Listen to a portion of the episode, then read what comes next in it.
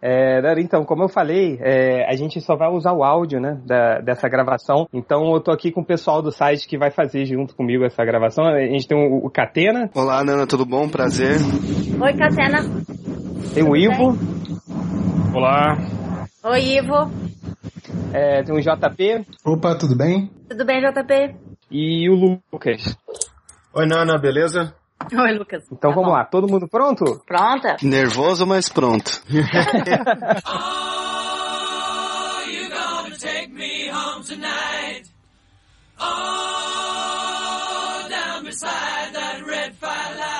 Vamos lá, pessoal, vai começar o podcast MDM, o podcast mais especial da internet, porque hoje a gente recebe uma convidada muito especial. Eu sei que a gente já recebeu muitos convidados aqui, mas Nenhum todos eles nível. não se. É, nenhum nesse nível, obviamente, ninguém se compara à grande convidada que a gente tem aqui. Eu quero muitas palmas para Nana Gouveia. Aê! Segura essa, Jovem Nerd. Nana, bem-vinda ao podcast MDM. A gente está muito feliz de ter você aqui, tudo bom? Tudo bem, obrigada. Tudo Diretamente ótimo. do Tô feliz de estar aqui. Ah, que bom. A gente que fica feliz, nervoso pra caramba, mas a gente fica feliz. Nana, recentemente, é, é, vamos só apresentar aqui, a, a- fazer uma rodada apresentando o pessoal da mesa. Aqui com o Change tem o Hel, O réu. Poderoso Porco, Opa! Nerd Reverso Opa. E Cateira. Olá. Então, é, Nana, já tem um, um- um- Bom, a gente sabe que você está aí em Nova York já tem um tempo, mas recentemente uma notícia pegou todo mundo de surpresa, que é que você vai estar estrelando um filme em inglês, um filme de zumbi que todo mundo aqui se amarra, e um filme com o Eric Roberts, né? Então, é, é, foi, eu, quando assim que saiu a primeira notícia, a gente tem uma lista interna de e-mails, né? A gente lançou na nossa lista, falou, caramba, olha isso, vai sair um filme da Nana Gouveia de zumbis, então a gente te convidou aqui, é, primeiro para você falar um pouquinho desse filme, como é que, como iniciou essa produção, quem iniciou, como você parou nessa produção, queria que você falasse um pouquinho pra gente. Você sabe que ah, depois de tudo, a gente já tá praticamente no final das, das filmagens. Uhum. E hoje eu começo a pensar assim que esse filme realmente estava esperando por mim, porque eu na verdade eu participei de um teste para um outro filme. Hum. E aqueles testes, tem, um, tem te- um tipo de teste que às vezes acontece por aqui, que assim, eles chamam, é tipo um teste aberto, quem quiser vai e participa. E eu vi esse personagem que era uma vampira que eu queria muito fazer. Quando eu li a descrição da vampira, eu fiquei fascinada pela vampira. E eu queria muito fazer essa vampira. Cheguei lá, eram mil mulheres. Nossa.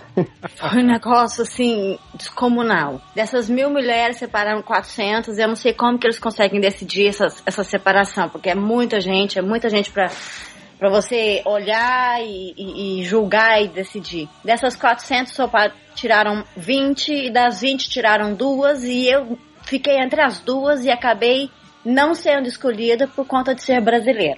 Poxa. E, e- e- é, sim, sim. Você ficou Porque em- a em- vampira é uma rainha, rainha dos vampiros, e ela é uma vampira que já milenar, ela tem dois, três mil anos de vida, então definitivamente o meu sotaque de brasileira foi o que me derrubou.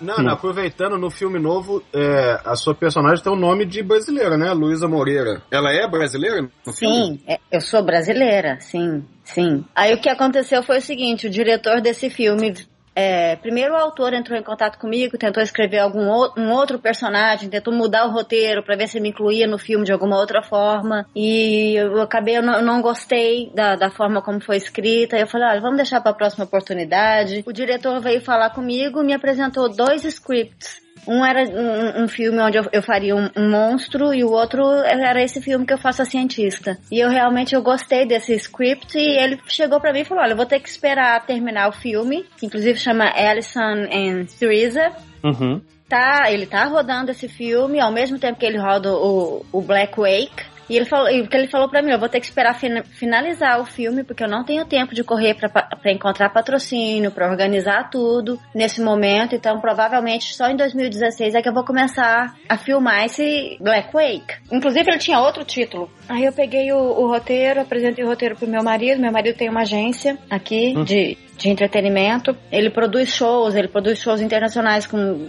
Dionne Warwick, com fez shows com Whitney Houston quando ela era viva. Sim, É, eu vi shows. também, é, eu vi também que ele agencia a carreira do, do Steven Seagal, não é? Da É, carreira também. musical. Caraca, que massa. É, Ele, cara. ele, ele, vê, ele tem seu, um, um monte de artistas que ele, a especialidade dele é na área musical. Mas ele tem um, um braço na agência dele, que é essa agência, que, que são os atores. Que, por exemplo, o Steven Seagal, ele tem alguns atores e ele, dá, ele gerencia atores também. Mas não é assim o forte dele, não é o que ele se empenha ao máximo. Mas como ele contratou funcionários novos e estava interessado em expandir a, a agência, ele falou: vamos, eu vou, vou começar por esse filme. Ele gostou do filme, teve um monte de reuniões com o diretor, entraram em acordos. Ele comprou os direitos do filme, chamou os dois sócios dele, e cada um botou um pouquinho de dinheiro e, e começamos a fazer o filme. Então eu acho que assim, hoje, é, depois de todas as gravações, depois de tudo que a gente já tá,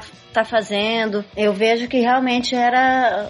Esse filme tava esperando por mim. Pra, eu, precisava fazer essa ponte, entendeu? Então tá todo mundo assim se ajudando, tá todo mundo muito interessado. É, é um diretor novo, ele já fez muitos filmes como assistente de direção de, de, de, de blockbusters. E a carreira dele de diretor solo não é tão grande assim, apesar dele ser muito bem treinado, ele tem todas as técnicas possíveis e impossíveis, e ele é muito capacitado. E é um cara assim genial de trabalhar com ele. E eu tô muito satisfeita de ter envolvido meu marido nessa coisa e de estar finalmente realmente fazendo trabalhos. Eu, eu andei perdendo um monte de trabalho aqui, que assim, que os castings, eu fazia os castings e os diretores vinham e falavam comigo, você é perfeita, eu preciso que você melhore o seu inglês. Eu não posso te, não posso te colocar agora ainda porque o meu personagem é uma americana, ou porque o meu personagem é uma britânica, ou que o meu personagem é de, de qualquer... um. Não, ele não se, não se escreve muito o personagem para brasileiros, e o meu sotaque de brasileiro ainda me bloqueia, entendeu? Então, Ei, assim, Nana, é, e- é, eu acho que realmente essa cientista, ela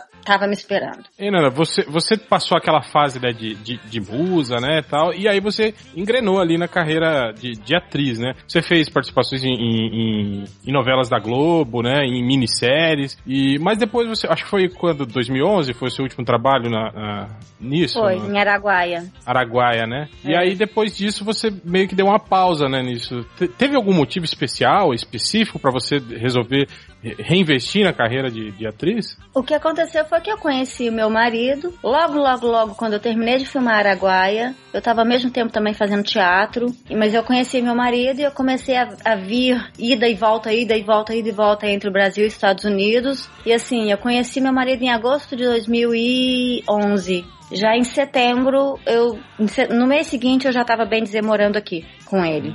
Que eu vinha, ficava uma semana, aí voltava, vinha, ficava uma semana e voltava, vinha, ficava uma semana e voltava. Aí eu falei com ele, olha só, eu tenho uma vida.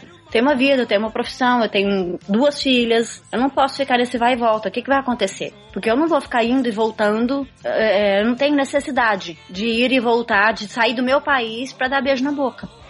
Eu não tenho necessidade de fazer isso. Mandou real, mandou real. Tá certo. Falei pra ele, eu não tenho necessidade de fazer isso. É, eu quero saber o que, que é isso, o que, que é isso que a gente tá vivendo, porque se for isso, nós vamos parar antes que eu realmente, sei lá, eu não quero sofrer. Eu não quero sofrer, eu não quero perder meu tempo, eu não quero ficar me cansando em 11 horas de voo pra ir ver um cara por uma semana e depois voltar pra minha casa, pra minha solidão. Aí ele falou, não, a minha intenção, minha intenção é, é- é casar. Eu quero casar. Eu falei, então nós vamos casar. Aí eu vim, nós, nós procuramos aqui um, um- Eu já tava aqui, aliás. Nós procuramos advogados aqui de imigração pra saber como é que funcionaria isso. Eles falaram, você tem que ficar no mínimo seis meses no país com ele. Tem que ter muita prova de que vocês realmente têm uma relação estável. E aí vocês podem é, se casar e depois do casamento dar entrada na documentação de green card. Então, assim, eu tô cont- contando essa história meio que longa, é, pra, chegar no ponto onde você me perguntou. Então, é, quando eu, eu passei, tipo, é, eu demorei oito meses pra casar. E depois do, do casamento, eu demorei mais oito meses pra receber o meu green card. Durante esse tempo, é, de acordo com a lei americana, se eu saio do país, eu perco todos os meus direitos de, do processo de imigração e eu só posso reiniciar esse processo em 10 anos e durante esses 10 anos eu não posso voltar aos Estados Unidos. Caraca, compli- complicado, né? É complicado. Então, assim, eu, eu, eu nem sabia e foi, foi, um, foi um momento, foi, uma, um, foi um ano e meio, mais ou menos, De, olha, foi muito difícil. Eu chorava muito, eu dava amor na cabeça, eu gritava, eu ficava desesperada e, e foi nesse momento que eu percebi que realmente meu marido me ama, porque ele me segurava e ele não me deixou voltar. E muitas E, né? vezes eu quis voltar e eu, eu juntei minhas roupinhas pra voltar, porque eu tinha deixado minhas filhas aí no Brasil. E esse, assim, antes disso, eu já tinha tido muitas oportunidades de sair do país, de morar nos Estados Unidos, de começar uma carreira aqui, e eu nunca vim com a intenção profissional, porque eu não queria morar tão longe assim das minhas filhas. A- a- durante o tempo que eu morei aí no Rio, minhas filhas estavam em Minas, mas a, a gente era muito próximas. Meus fins de é semana, meus de feriados, 40 minhas minutos. férias, qualquer brechinha que eu tinha, eu estava sempre com elas. Ou elas estavam comigo. Então, apesar da gente ter residências fixas, fixas em cidades diferentes, eu sempre fui muito grudada com elas. Nana, quantos anos elas têm? Hoje, 22 e 23. Ah, Então, assim, eu, eu realmente vim, eu conversei com elas antes de vir, a, a Daphne tinha 18, a Angel tinha 17, e elas foram as primeiras pessoas que, com, com quem eu conversei sobre isso e pedi opinião, e foram elas que me disseram, mãe, vai, vai, porque já deu, você já trabalhou muito no Brasil, você já, já, já perdeu muitas oportunidades, como essa de morar nos Estados Unidos, morar fora do Brasil, e você nunca foi por conta da gente. Nós estamos bem, elas estavam com 17, 18, quer dizer, praticamente na maioridade, já estavam as duas em faculdade, e a gente quer que você seja feliz. E eu, eu realmente estava apaixonada. Eu estava realmente apaixonada e eu queria viver essa, essa, esse amor. Então eu vim, eu vim, eu não vim aqui para tentar carreira em Hollywood, como se especula no Brasil. Acho que a mentalidade do brasileiro ainda não conseguiu, sabe, entender que tem gente que faz coisas por amor. Ou Eu por faço- outro eu- motivo qualquer, né? É. Parece que para ir para os Estados Unidos tem que ser para trabalho, né? O brasileiro só vai para lá trabalhar. tem que ser pra melhorar de vida. E, e não, eu tinha É. uma vida maravilhosa no Brasil. Aliás, a minha vida era muito mais glamourosa e confortável no Brasil do que aqui. Eu morava na beira da praia, num apartamento de quatro quartos, com três banheiros, com duas empregadas domésticas, com motorista, tinha três carros na ga- na garagem, eu tinha dinheiro na conta, eu viajava, eu tinha um cabeleireiro e uma manicure e uma depiladora que iam na minha casa uma vez por semana. E, e vamos combinar que isso não é uma vida de classe média. Bem longe disso, né, é- Nana? Isso Tá é, mal não, tá mal não. pô, eu queria ter, mani... eu queria ter manicure e Você ficou de, cabeleireiro. olho no, ficou de olho na depiladora, né, Catena? É, Atendendo em também. casa. Nossa, velho. Não, É não, meu mas sonho. sério, eu tinha personal trainer, eu tinha, eu tinha assim, um estilo de vida que, que para a- a- o cidadão brasileiro, eu realmente vivia uma vida de luxo, vamos assim dizer. Na verdade, Nana, a gente tá sacaneando porque o Catena é o nosso beauty boy, sabe? Ele, ele é ligado em maquiagem, depilação, cosmética, Catena, tudo. você É. precisa me dar umas dicas, amor. Vamos. Poxa. É, porque quando eu vim pra cá, primeiro que eu, eu morava com meu marido num apartamento de quarto e sala. Ó, disso eu entendo. A gente morava num apartamento de quarto e sala, sem sequer uma faxineira. Então, aqui eu, eu realmente aprendi a ser dona de casa. Coisa que a minha mãe me ensinou na infância e que eu fui perdendo ao longo da vida por conta de todo de toda essa fartura que eu tinha. Assim. Entendeu? Então, assim, a- dizerem que eu saí do Brasil pra, pra ir. Eu, eu via muita gente comentando que eu tinha largado a minha profissão no Brasil pra ir morar com um milionário. Sabe? O meu marido, graças a Deus, ele é um homem bem de vida. Principalmente pros padrões americanos também. Ele é um homem bem de vida, eu sei disso. Mas milionário, isso é coisa de Donald Trump. É aque- Não. aquela, velha, aquela velha máxima, né, Nana? Se disseram que você tava na pior, né, agora... É, não, assim, é, eu realmente eu larguei. eu- eu- durante esse, esse um ano e meio que eu fiquei fora do Brasil, presa, sem poder voltar ao Brasil, esse foi o ponto inicial para que o meu trabalho como atriz no Brasil ficasse meio que pra trás. guys Porque eu recebia muito convite durante esse tempo. Nana, você acabou de fazer a Araguaia, vem embora, vem fazer isso, vem fazer aquilo. TV Globo me chamou, eu tinha, eu tinha coisas pra fazer aí. Eu tava presa no país. Eu tava presa aqui. Eu me sentia como, assim, eu vivia como, como se eu fosse uma criminosa. E eu, eu, com outros imigrantes de outros países que eu conheço aqui, todo mundo passou pela mesma situação e não é legal, não. E Nana, É esse muito. período que esse período que você fica assim nesse limbo assim de entre receber o, o green card ou não, é um período também que você não pode trabalhar também, né? Legalmente, Não. assim, você não, não pode Não, fazer nada, né? É, é uma situação humilhantíssima. É a coisa mais humilhante que eu vivi. Você não pode trabalhar. E aí você chega. Olha, no, no dia que eu fui para ter, ter, minha entrevista no, no, consulado, a mulher perguntou-me o que, que você faz para colaborar com as despesas da casa. Eu falei, eu não faço nada. Você não me autoriza a trabalhar. Como é que eu vou gastar, né? Eu sou proibida de trabalhar. Você quer que eu trabalhe? Você quer, você quer que eu te diga que eu fiz o quê? Algum trabalho legal? Ela é, é. Eu tenho que te perguntar isso, é protocolo. Ah, e, e, mas eles são super preconceituosos aí também, né? Eu acredito que, que esse período deve ter sido muito difícil mesmo, né? Foi muito difícil. Meu inglês era muito fraco. Nesse tempo, assim, eu tirei esse tempo para estudar. Esse tempo foi o tempo em que eu realmente me formei em inglês, que eu comecei a fazer outros cursos de teatro, de, de outras coisas.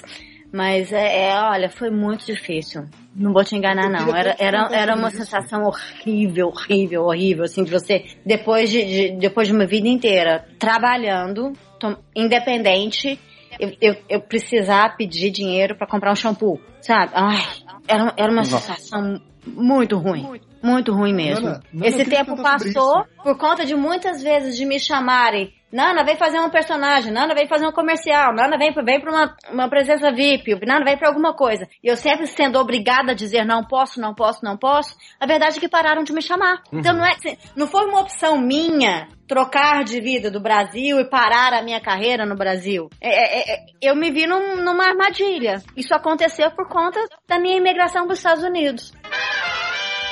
Eu queria te perguntar sobre por... essa questão do, do estudo, é, que você falou de, de fazer cursos de inglês e de teatro. Porque, por exemplo, eu trabalho com, com inglês no dia a dia, mas é um inglês é, técnico, né? Que o sotaque não tem problema, a entonação não tem problema. Eu continuo pensando em português. Mas imagino que para atuar seja uma coisa completamente diferente, né? Que você tem ah, que descobrir tudo. Completamente diferente.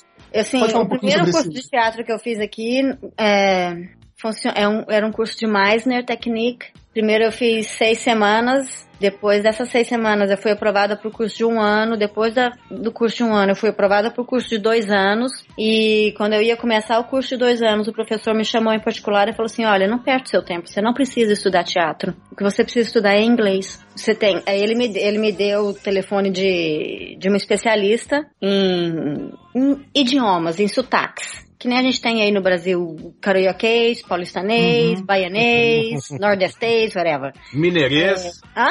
Mineirês. Mineirês. Evoca a necessidade do mineirês. Entendeu? Então eu, eu comecei a estudar com essa mulher, o nome dela é Gay, Gayle Bell. Eu já tô estudando com ela há três anos. Tô, é, acho que três anos. Isso, tô estudando com ela há três anos. Eu nunca mais parei de estudar com ela. Então hoje, assim, eu tenho eu tenho um inglês muito claro, eu falo com muita clareza. Me demorou um tempo para conseguir realmente assistir um filme inteiro sem ter que ler legenda nenhuma, entendeu? Hoje, uhum. hoje eu posso te dizer que eu tenho sim condições de conversar com qualquer pessoa em inglês e me dá muito bem. Qualquer e, assunto. O meu vocabulário se expandiu muito, porque a gente obrigatoriamente lê muito. Então, assim, é, é uma consequência do dia a dia mesmo. Agora, o, o, ainda tenho alguns vícios de, de pronúncia que me seguram para trás.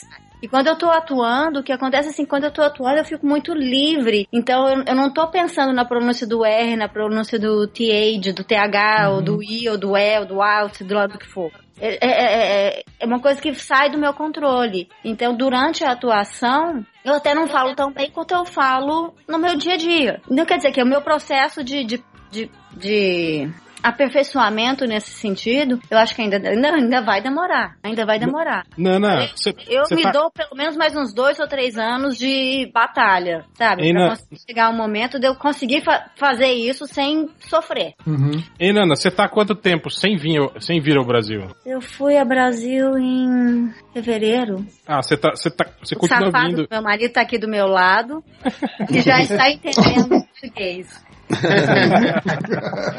eu tô aqui pensando, eu fui ao Brasil, hein? E ele, e ele respondeu, em December, December. Ah. Mas isso, isso, que eu ia perguntar para você, tipo, porque você, pô, você, você foi musa do carnaval, assim, eu acho que você, você é uma pessoa que eu acho que gostava muito também de carnaval, de desfile de escola de samba, você foi destaque, né, de várias escolas. Isso, eu... isso não te, não te faz falta, assim, né? Você não sente, não. Um, sei lá... Não... Gente, não me levem a mal. Eu, eu, eu vivo um momento.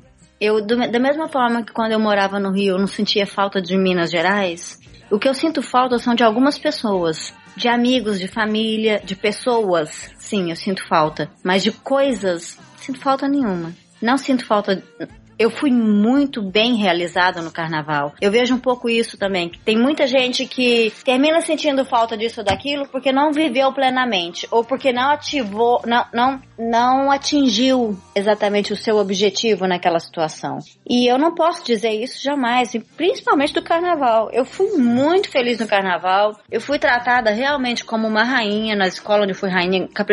E se eu lembro hoje de duas pessoas na minha vida que, que me deram apoio a absoluto.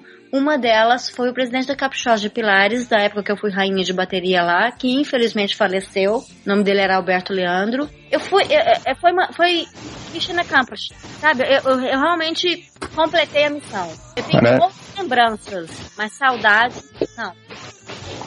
Entendi. É, Ainda estão aí, que, que eu gosto quando eu vou no Rio, tenho prazer em ver e conversar e botar o papo em dia, mas saudade daquele mas quando, quando, mas quando eu toco samba assim, não, não dá vontade de dar uma sambadinha e tal? Né? Claro!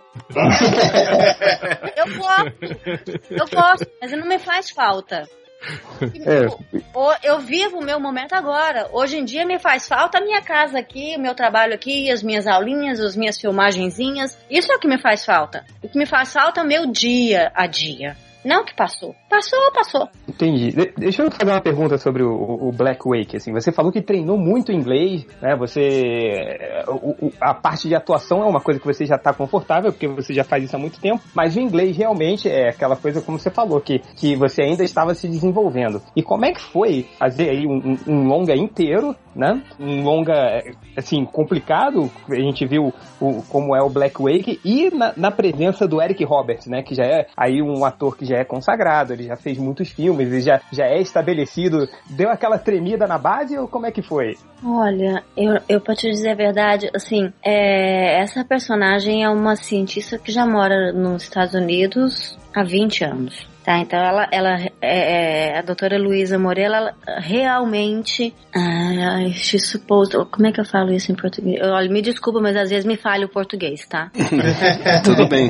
É, não, é porque eu, eu, começo a falar, mas as palavras na minha cabeça em inglês, e aí eu às vezes eu fico meio que gaguejando. Até, até eu tenho um bom português, tá? Mas realmente eu, eu, esqueço. É a falta de hábito, né? Não, não, não é. Tem alguém aí com, com quem você fala português ainda ou não? Só minha filha. É. Só minha filha. Mas assim, a doutora Luísa, ela já mora nos Estados Unidos há questão de 20 anos. Então, ela realmente é, é, é o português da minha o, o, inglês da minha personagem, ele tem por obrigação de ser muito bom. Além de ser uma, uma pessoa doutorada, uma pessoa estudada, é uma cientista, trabalha para o governo dos Estados Unidos. Então, não é não é qualquer imigrante que vem para cá e, e, só vive no meio do, de brasileiro, sabe? Então, assim, os, eu passo muitos relatórios durante o filme e eu tenho monólogos de seis páginas. Caraca. Entendeu? Então. O, o assim, seu personagem faz aquela parte expositiva da situação, né? Do que tá acontecendo. Muito, muito, muito. Sim, totalmente e, e muito, porque é, as, as menores cenas minhas, assim, os meus menores monólogos são de duas páginas. Duas páginas de palavras sem parar. Termos técnicos, é, é uma coisa bem aprofundada. Então, é, é realmente foi é, é um trabalho é, chega a ser meio que exaustivo. Eu tenho uma coach que inclusive é a minha professora, que é a Gayle Bell, ela me acompanha em todas as filmagens, ela senta do lado do diretor e cada vez que eu pronuncio uma letra mal pronunciada ou que não, não é perfeitamente ente entendível, tem que voltar a cena inteira pro começo e fazer tudo de novo. Nossa! E, Cara. É foda. Você não poder errar uma palavra em seis páginas. Não é simples, não. Não, é uma pergunta meio clichê assim, mas é mais por curiosidade mesmo. Qual, é muito diferente a produção aí nos Estados Unidos, no, no sentido de atuação, produção do filme daqui do Brasil, assim? Você sente muito essa diferença? Eu senti diferença, sim. Eu, assim, é, quando você vai nas... Na, primeiro que os atores aqui são, me parece que são mais generosos e mais interessados Menos estrelinhas, Sabe? assim, né? Talvez. Talvez eu te diria isso. Mas eu, eu te diria que assim, é uma generosidade e uma, um, uma paixão pelo que está fazendo sabe? É uma entrega, é uma generosidade, assim, muito pura. De chegar e eles chegam realmente preparados, eles sabem as suas falas, é, não tem vergonha nenhuma de chegar e, e ah, vamos passar o texto? Sabe, no Brasil, muitas vezes você pede para um. Eu vi não só comigo, mas com vários outros atores, um ou outro que quer passar o texto tem medo de chegar no colega, porque o colega não quer passar texto, sabe? É, é, assim, a simplicidade das pessoas, é tudo muito. É, é, eu costumo falar assim que quanto maior a estrela, mais simples. Eu nunca vi uma pessoa mais simples do que Tom Sizemore. Que ele, ele, ele faz um papel crucial no nosso filme e o cara tem 500 filmes na carreira, entendeu? Ontem eu tava assistindo um filme dele que eu fiquei chocada com a atuação do cara. E assim, você tá em cena com a pessoa, a pessoa olha nos seus olhos, não tem como você não penetrar na, na, naquela, naquela, naquele momento, naquela situação. É, é, eles são realmente, não é à toa que eles fazem o melhor cinema do mundo. Não é à toa. Eu, o, o Eric, quando ele chegou em cena, que ele sentou pra, Eu fiquei assim, no, na, ele foi o primeiro, né? Aí no Brasil vocês falam muito dele, até acho que é por conta do, do, do teaser. Só tem ele, por enquanto, no teaser. Sim, e sim. foi o primeiro ator mais, mais renomado que nós divulgamos. Mas assim, ele quando ele chegou para gravar e que ele eu fiquei na primeira cena, ele, ele até me posicionou. Não, senta assim, fica calma. Porque eu, eu, o, o cara começou a falar o texto dele, eu falei, que humilhação. Meu Deus, eu me senti humilhada, sabe? Da, da, da leveza, da simplicidade, da facilidade com que o cara bota as palavras para fora da boca. Parece que ele vive aquele personagem por 50 anos. É, o, é, é muito diferente, sabe? Assim, a, a, a, verdade que eles passam é, é, é foda. É foda. Me diz uma coisa, segundo o G1 aqui, você tá fazendo, você tá produzindo, participando da produção de um filme que você vai fazer a última esposa do Oscar Welles, a Oja, Orra, Oia, Kadar. Oia Kadar. Oia É. Kadar. Isso procede mesmo. Procede. E como é que tá Procede. A gente grava agora em setembro.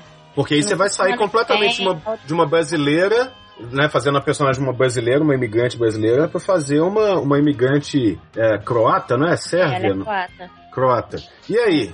Gente, eu não tô falando pra vocês que eu tô estudando com a mulher. Não, mas, eu digo, mas aí, mas aí entre estudar, entre estudar pra perder, pra perder o sotaque brasileiro e ganhar um sotaque de croata deve ser um negócio pesado, né? É pesado, é pesado. Eu faço duas horas de aula por dia e chego em casa e tenho que estudar mais. Essa, essa sua escolha, essa sua escolha por deixar um pouco o corpo, deixar de lado um pouco o corpo sexy da brasileira, esse corpo de mulher fruta, assim, potencona, e ir pra um corpinho mais magro é pra esse papel ou não? Ou isso foi uma decisão de outra coisa? Porque a Oi era, era mais, é, mais nova, né? Era mais magra também, né? A Oi era uma mulher alta, do cabelo longo, muito comprido, negro, olhos, olhos lindos. É, é- é um estilo europeu, né? Ela é Uhum. bem europeia. É- a beleza dela é um negócio descomunal. Assim, vai ser usado maquiagem. é, o meu cabelo já, eu já estou deixando crescer por conta, por conta dela, porque a gente não sabe se eu vou ter que usar um aplique ou não. Porque o cabelo dela era no quadril. E eu doei o meu cabelo, né? Eu sempre tive o cabelo muito longo, mas eu cheguei aí no Brasil, sei lá, um ano e meio atrás, e eu doei o meu cabelo pra casa Ronald McDonald's. Uhum. Cortei na nuca, cortei a cabeleira toda e doei pra fazer peruquinha pras crianças com câncer. Então de lá pra cá, engraçado que quando eu cheguei de viagem, eu recebi o telefonema, você vai fazer a Oi Kodar. Ai, cabelo. Não! Nunca mais, não, sério, de lá pra cá eu nunca mais cortei o cabelo. Minto. Quando eu estive aí em fevereiro, eu dei uma podada. Tô deixando, de lá pra cá, tô deixando crescer, crescer, É, crescer. tem que, tem que cortar as pontinhas, não pode deixar quebrar. Aí, ó, ó. Ó, Catena, eu sei que você é bom nessa, mas eu vou te dizer, eu não tô muito preocupado com as pontinhas, não. Eu tô largando crescer. tô largando crescer. Mas assim, é, e quanto a esse negócio de músculo, eu odeio ficar musculosa, gente. Eu acho tão feio. Me desculpa quem tem, quem gosta, mas eu, eu simplesmente acho feio. Acho É. feio, não cabe em nada. Tudo que você veste fica, fica feio, fica Eu e o vulgar. Felipe, como a gente não tem nenhum, a gente sabe do que você tá falando. Não, mas aí, assim, o que aconteceu comigo aqui, que eu, coloco- eu realmente acabei ficando musculosa, eu acho que eu boto, eu boto culpa no inverno, porque a gente veste muita roupa, então você não vê o seu próprio corpo, você só vê seu rosto, entendeu? Eu o tempo todo muito vestida. Até pra ir na academia, dois, três casacos por cima. Que por mais que eles liguem o aquecedor, ainda é frio. Então o tempo todo muito vestida, muito vestida, muito vestida. E veio, veio o, o verão, comecei a botar os vestidinhos para fora do armário e eu comecei a notar aquelas coxas de jogador de futebol. Ai, cara. Pô, Nana, você podia ter aproveitado. Aí, Ei, Ana, podia ter. Aí de, de clima, de, pô, agora você tá né? Você viveu no Rio, em Minas, e agora você tá nessa coisa que, tipo, Nova York tem esse inverno tenebroso aí. Como é que foi essa adaptação também? Terrível. Eu odeio frio. odeio frio. Odeio, odeio, odeio. A gente fica pesado de roupa, você anda com... É tanto casaco que você, você bota que você anda com o braço aberto, sabe? O braço fecha. Aí é, é 40 minutos só pra botar roupa, que você bota uma meia, aí você bota outra meia, aí você bota a calça, aí você bota o, uh, o, o sutiã, aí você bota um, uma, uma blusa, aí você bota um suéter, aí você bota outro suéter, aí você bota o casaco, aí você tem que enrolar um cachecol, aí você tem que prender o cabelo porque tem que botar chapéu, aí você bota uma meia soquete, aí você bota outra meia soquete, aí você bota a bota. aí É quando você tá saindo uma- de casa, o telefone toca e você tem que tirar a porra da luva. No frio. Aí você anda segurando aquela merda daquele telefone gelado com a sua mão petrificando e a pessoa não para de falar. Entendeu? Ai, meu bem, eu não gosto de frio, não. Honestamente, quando, é, quando é inverno, eu só saio de casa quando preciso. Eu só saio de casa para as minhas aulas para o que eu tenho que fazer. Odeio, odeio essa, essa- é é uma ventania, sabe? Uma ventania. É, Você anda escorregando o pé no, no gelo. Ah, não, não gosto não. Assim, isso foi uma dura lição que eu aprendi da última vez que eu fui pra aí, né? De vez em quando eu tenho que ir pra, pra aí, tenho a trabalho e tal. E, e aí, tá, a última vez eu fui no, no inverno, né? Aí fui eu, todo pimpão, né? Com aquele All-Star vagabundo que eu tenho desde da quinta série. Cara, a primeira coisa que eu saí do hotel, tava aquele, aquela calçada meio com, com nevezinha, assim, cara, eu tomei um tombo, que eu caí de costas, assim, e, e- foi uma a dura lição que eu aprendi, eu acho que você já, não foi, não cometeu o mesmo erro que eu, mas você já, já, já Não, mas já levei tombo aqui aí, né? também, você acha que não? Já levei tombo. E eu gosto de bicicleta, eu levei um tombo uma vez de bicicleta. Nossa. Porque eu tava indo pra uma das minhas aulas, se eu for a pé, são 40 minutos da minha casa pra aula. Não tem como pegar trem, não tem como pegar nada. O, caminho simplesmente não, não me ajuda nesse sentido. Então, o que eu faço pra diminuir o tempo, pra gastar 15 minutos da minha casa pra escola, eu vou de bicicleta. Foi no- na primeira nevasca do ano, vou eu linda de bicicleta, levei um tombão, quebrei meu celular, cheguei toda roxa na escola e tive que carregar a porra da bicicleta até a... a- tive que voltar com a bicicleta. E foi quando eu entendi que no inverno não dá pra andar de bicicleta. Ei, Nana, isso por um lado é bom, né? Você tá por aí, não tá os fotógrafos do ego, tudo andando atrás de você, né? Senão já ia sair lá. Gente, ai, sinceramente, é um alívio. Eu saio de casa geralmente, realmente muito bagunçada, de cara lavada, com o cabelo pra cima, com a caneta prendendo o cabelo, entendeu? E, e é, um- é uma tranquilidade. Você não tem noção. Às vezes eu saio da academia pra escola, fedendo. Saio da academia pra escola fedendo, suja. Ninguém me vê na rua, ninguém me enche meu saco, ninguém me conhece, só ninguém aqui, gente. Mas isso nada. às vezes não te dá um baixo astral, não, Nana? Nossa, me dá um alívio tremendo. dá um alívio É, porque- tremendo. Isso ele perguntou porque o objetivo dele é esse, ele quer sair e ser reconhecido. Ele é Tô, tentando, me esforçando. Ele é pra isso. Não, eu, eu gosto de atuar porque eu gosto de atuar. Não faço questão nenhuma de que tenha ninguém assistindo. Aliás, essa, essa Se questão do- assistirem, é consequência e é maravilhoso. Se não, o fato de eu ter atuado já me, Já basta. já me alimenta, entendeu? O que eu, eu, eu preciso do palco, não do público. Do palco eu Certo. definitivamente preciso. Do público, o público é necessário porque a gente precisa deles, eu, o meu trabalho precisa ser pago. Eu tenho conta para pagar, eu preciso, eu preciso comprar arroz e feijão, e, e eu sou uma pessoa como qualquer outra, eu, eu tenho conta para pagar, então eu preciso do público que é o público que paga. E, fe- e feijão é Mas mó caro aí, né, isso- Feijão é super caro aí, né?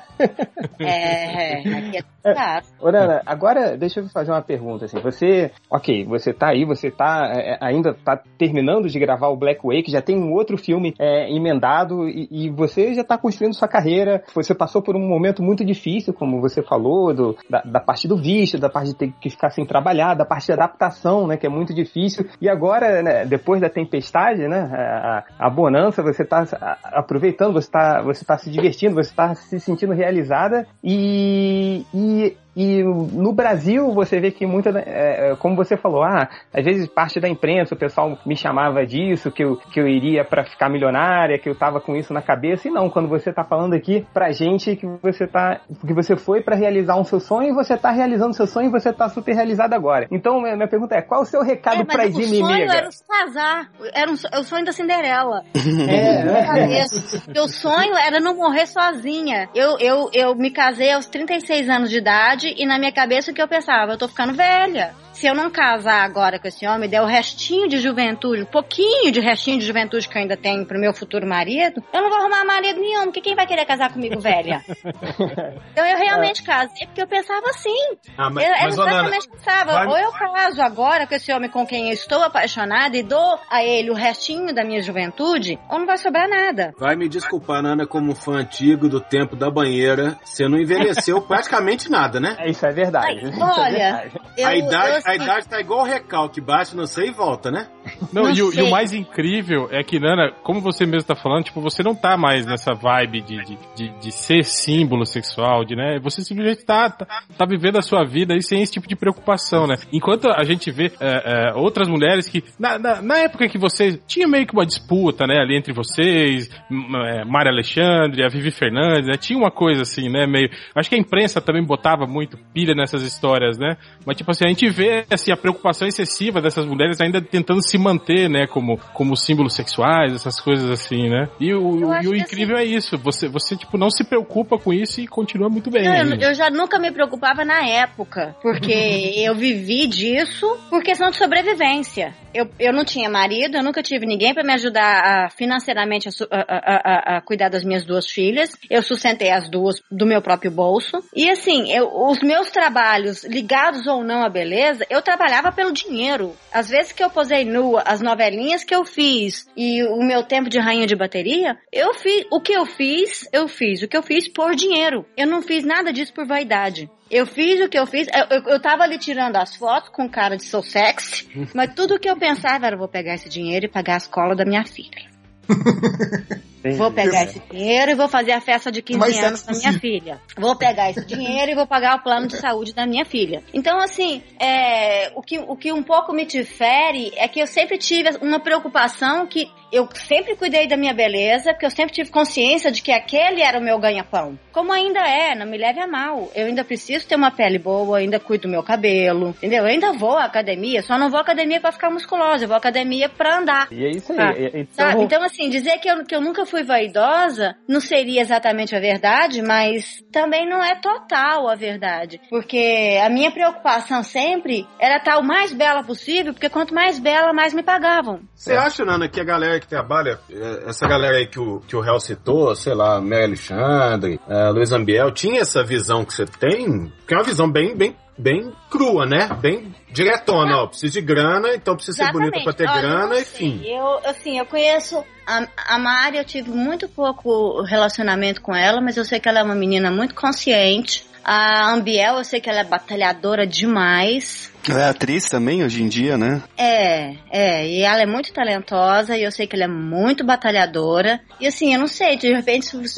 eu não, eu não, eu sempre fui muito sozinha muito sozinha. Não, não sei, isso, isso é, minha, é, da minha personalidade mesmo. O que eu tinha, assim, o meu círculo de amigos eram alguns poucos amigos gays que eu sempre achei divertidíssimos e eu gostava de andar na companhia deles para dar gargalhada. Então eu não tenho muita relação com as moças, com as outras mulheres da, da minha época, da minha idade. Não por inimizade ou por competição, não por nada disso, não. Era porque essa é a minha personalidade. Eu sempre gostei de ficar sozinha. Eu não, eu não, eu não fui, assim, na minha época de colégio, eu não era de andar de mãozinha dada com a amiguinha. Eu não sou assim, sabe? Eu, eu tenho prazer em ficar sozinha, em praticar meditação, em ler.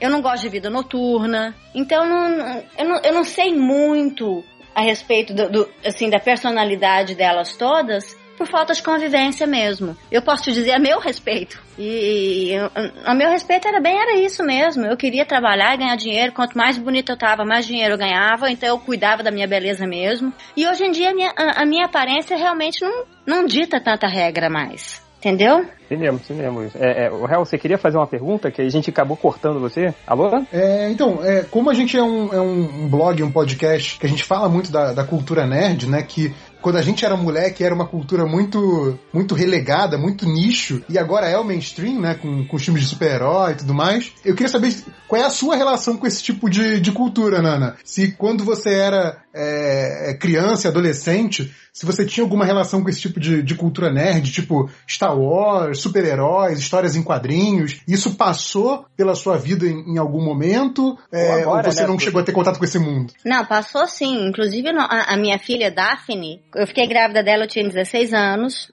Eu vomitava na escola e o diretor me, peg... me botava no carro e me levava de volta para casa. Então eu passava as manhãs inteiras grávida dela assistindo TV Xuxa. Ah, e, que, é. que, você via? E no TV que Xuxa, eu, o meu desenho favorito era o Scooby-Doo. É. E eu, esco eu escolhi o nome da minha filha dentro assistindo o Scooby-Doo. Ah, de ah, olha aí, veja você, hein? Que maneiro. É, a Daphne, ela é de cartoons. Uhum, e ela, sim. E a Daphne, a minha filha, quando ela era menininha, garotinha, ela realmente parecia com a Daphninha do, do Scooby-Doo. com aquele cabelinho ruivinho, o olhão grande, eu botava roupa roxa nela. E ela era a minha Daphne do Scooby-Doo, que era o meu desenho favorito. Eu também gostava muito de Caverna do Dragão. Ah, boa, boa. Adorava Caverna do Dragão. E assim, eu fui uma criança que fez ginástica olímpica. Eu fiz ginástica olímpica dos 8 aos 12 anos de idade. Então eu adorava assistir aquela personagem. A Sheila. Uhum. Sheila, é. Pra mim ela era a melhor de todas. Porque ela fazia ginástica olímpica, entendeu? Não, era, era, era a Diana que fazia. Era a Diana, foi mal. Era Diana, ele era invisível. É, eu, não, eu sou ruim de nome, gente. Eu não lembro de nome. Eu lembro das situações, das histórias, sim, mas sim. os nomes. Ela tinha, ela tinha um bastão, né? Ela fazia tipo. Ela tinha um bastão, com vara. exatamente. É. Eu adorava aquilo. E eu gostava de assistir tudo isso. Eu gostava de assistir He-Man, Xuxa. Quando, ve, quando primeira vez que eu, que eu assisti Star Wars, eu era apaixonada pelo Mestre Yoda, sabe? Então, assim, eu, eu tive, sim, a minha ligação com eu também sou fã, da mesma forma que todo mundo. Gosto de Batman, gosto de Superman, a Liga da Justiça, eu adorava assistir Liga da Justiça. Sempre gostei, muito. E você pensa nisso como um mercado, assim, no cinema? Penso, Sei lá, fazer uma Beatriz já... da Costa? Eu adoraria, mas eu acho que eu já um pouco passei da idade para fazer super-herói. Eu posso fazer a, a vilã. Será? Mas geralmente é uma mocinha de 20 anos entendeu? O de 18 é uma adolescente. Se você pudesse escolher um papel assim de super-herói, de desenho animado, alguém de, pra interpretar hoje no cinema, quem seria? Esquece o lance da idade, Nana. Ah, não, eu gostaria de fazer qualquer bruxa malvada. Eu não tenho vontade de ser a, a, a, a, a mocinha, não. Acho que ser a mocinha é muito chato. Eu até tô fazendo bem dizer a mocinha nesse filme. E, ai, a gente chora demais, a gente sofre demais, entendeu? É muito. É uma carga emocional terrível. Eu, eu, eu tenho vontade de fazer a bruxa sabe? Tá Feiticeira, é, malvada, vilã, assassino, né? psicopata. Eu tenho vontade de fazer só as, as malucas. Essas que eu tenho vontade de fazer.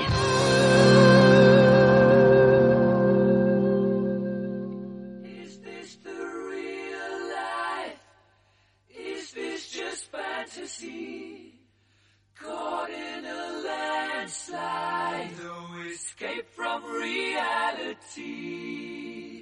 Open your eyes.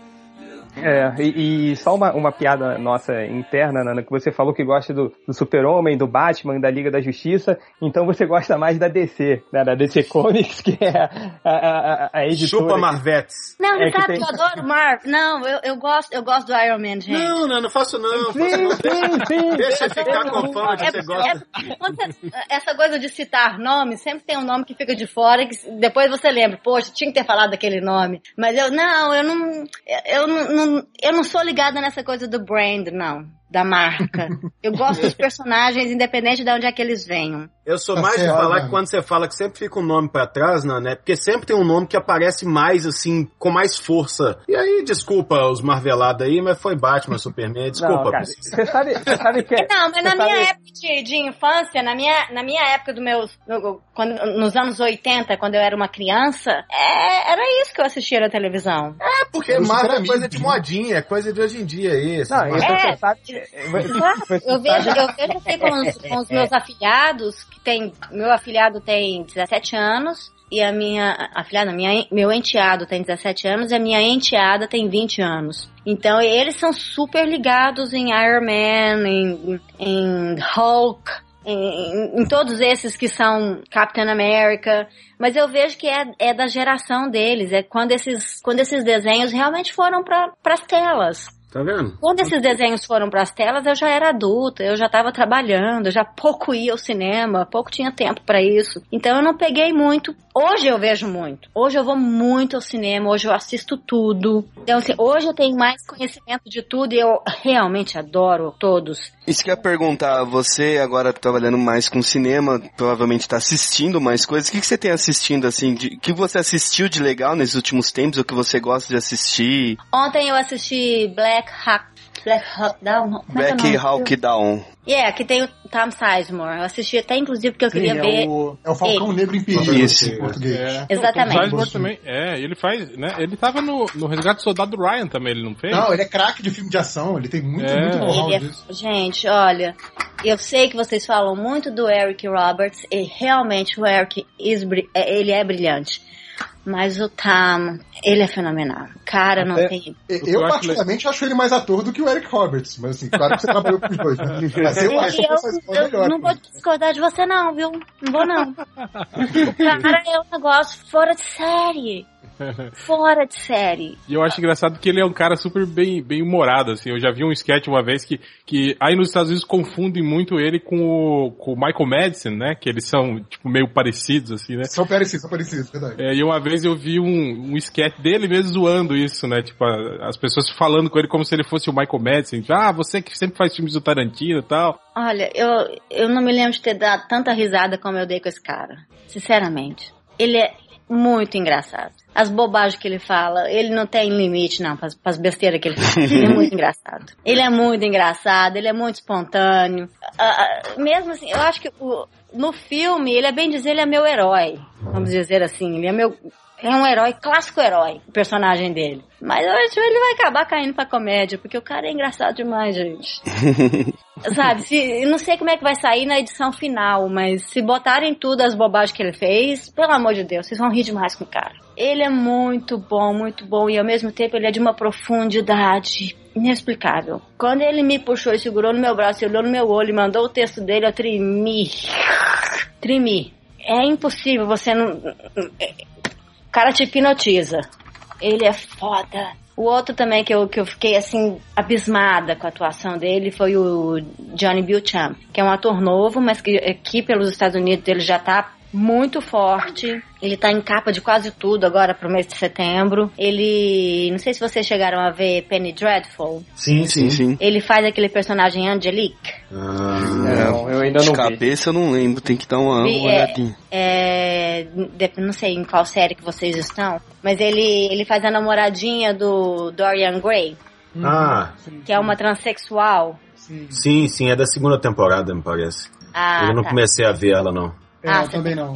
Ele. Aqui, a cara ele do é personagem. Eu, é, acho eu que vi passou aí no Brasil Stonewall. Stonewall já passou por aí? Eu acho que não, eu tô vendo isso aqui agora, mas eu acho que ainda não passou esse filme, não. É, de, é desse ano, né? Um filme recente. É, vai ser lançado aqui agora, em setembro. Ah, então mas é. Em algumas áreas do mundo já passaram. Eu, eu falei com um amigo meu esses dias no Brasil, ele me disse que assistiu Stonewall, então eu fiquei pensando, sabe que ele já passou aí no Brasil? Ele é assistiu é na locadora do Ultra. Não, que a gente... é, cinema, né? Fechou o cinema que faz de coisa antes. Mas é, eu, ainda não tem data de lançamento aqui no Brasil no IMDB, mas enfim. É, gente, dá uma olhada no teaser, no, no, no, no, no trailer, só pra você ver. O cara, a minha, a, a minha cena com ele realmente. Eu, olha, ele é muito Não, Cara, pelas fotos, pelas fotos que dele parece um, uma versão mais nova de um Johnny Depp, uma coisa assim. Foi exatamente o que eu falei para ele. Essa vibe, né? Exatamente o que eu falei para ele. E o talento dele não é menor não, viu? Legal. O talento do cara, assim, a disponibilidade dele. Ah, eu, eu, o que me abisma mais com esses atores que a gente, que a gente lida aqui, assim, eu tô citando esses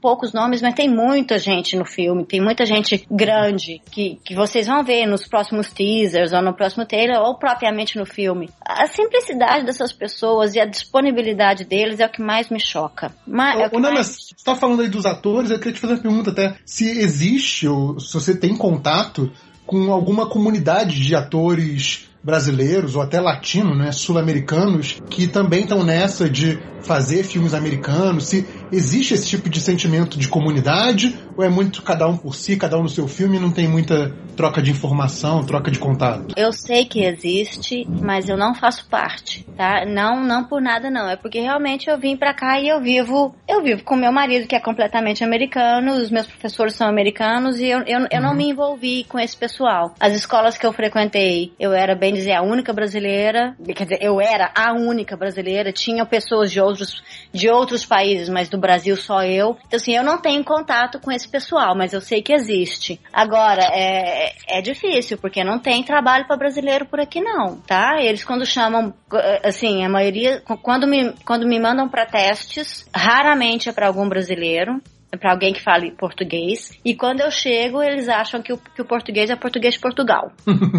tá? E quando nas outras situações assim, de testes que eu fui aqui que me mandam para personagens de latina, eu chego no teste eles querem que eu fale espanhol. Que eu até falo, mas assim, eu preciso pegar o texto, ler e aprender e decorar. Não dá para fazer na cara dura, na hora. Uhum. É, é aquela visão, né, do, do norte-americano. É, tudo, tudo latino, né? Assim, então é, é... é. E parece que é uma visão, assim, de que não existe ator brasileiro. Que eu acho que é, é meio que até uma visão ignorante da parte deles aqui. Porque existem, sim, atores brasileiros e brilhantes, muito bons tanto homens como mulheres, como mais jovens ou mais velhos. Nós temos uma safra muito boa de atores e assim, eu vejo, por exemplo, tem um tem um seriado aqui que eu tô começando a assistir, eu assisto pela visão profissional, que é chamado Zoo, que é zoológico, que é rodado aí no Brasil, na Amazônia e no Rio de Janeiro, e não tem ator brasileiro nenhum, e eles falam em português, um português com sotaque horrível,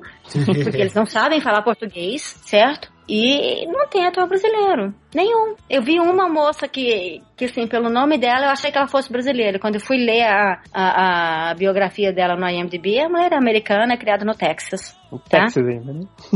é, é. Então, assim, eu, eu passei um bocado aqui. Eu fui a muito, muito teste, onde eles olham pra gente de cima e embaixo, sabe, com aquela cara de que merda. Porque eu quero alguém que fale espanhol ou ela não é morena o suficiente, ou ela não tem o olho marrom, o olho dela é verde, sabe? Eu, por exemplo, uhum. eu não passo, eu não, eu não passo a ideia que eles têm de, de latina. É, eles querem reforçar o estereótipo mesmo no filme. É né? um estereótipo, totalmente, sim, é um estereótipo. Os personagens geralmente são para babá ou para alguma coisa assim, sabe? Sim. Não é.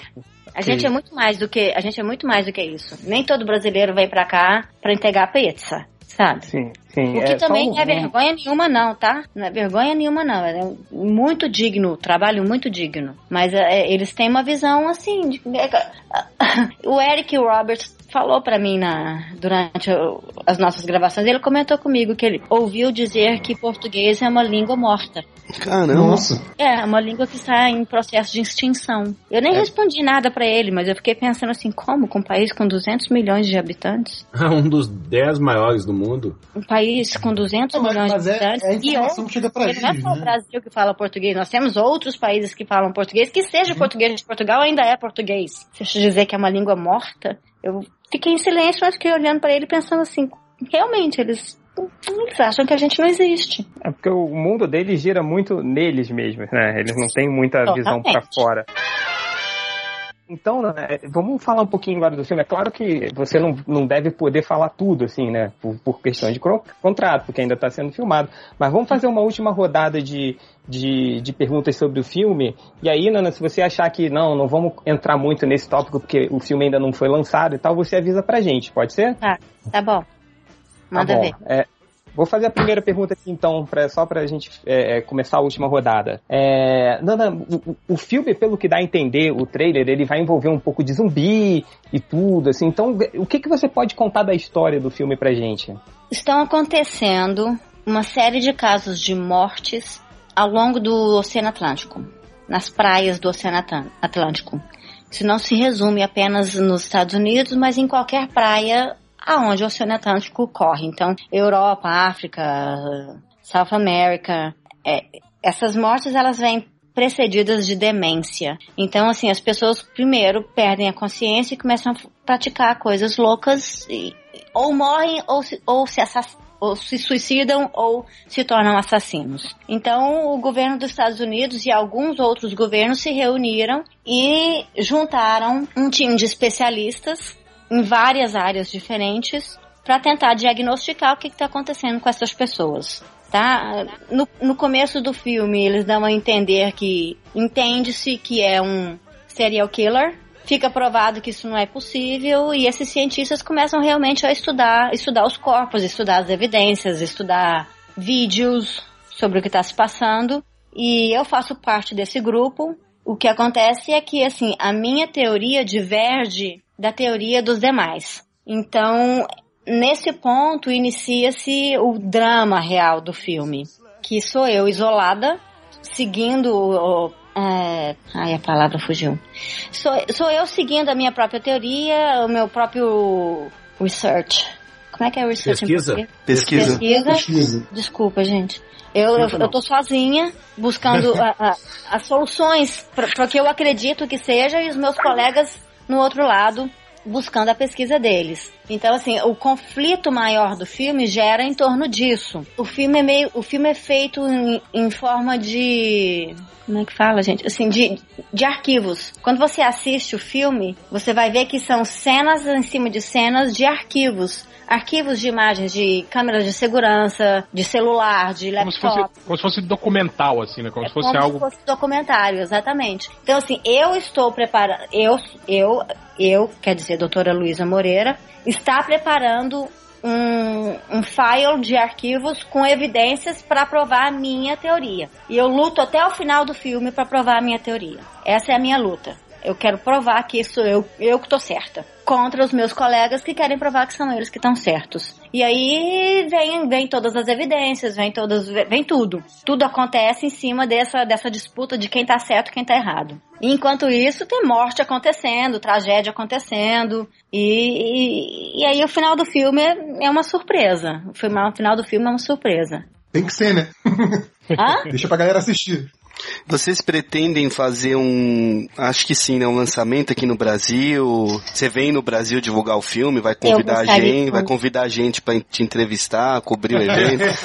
eu quero muito ir, eu tô torcendo muito para que alguém aí, os distribuidores de filmes do Brasil, comprem o filme.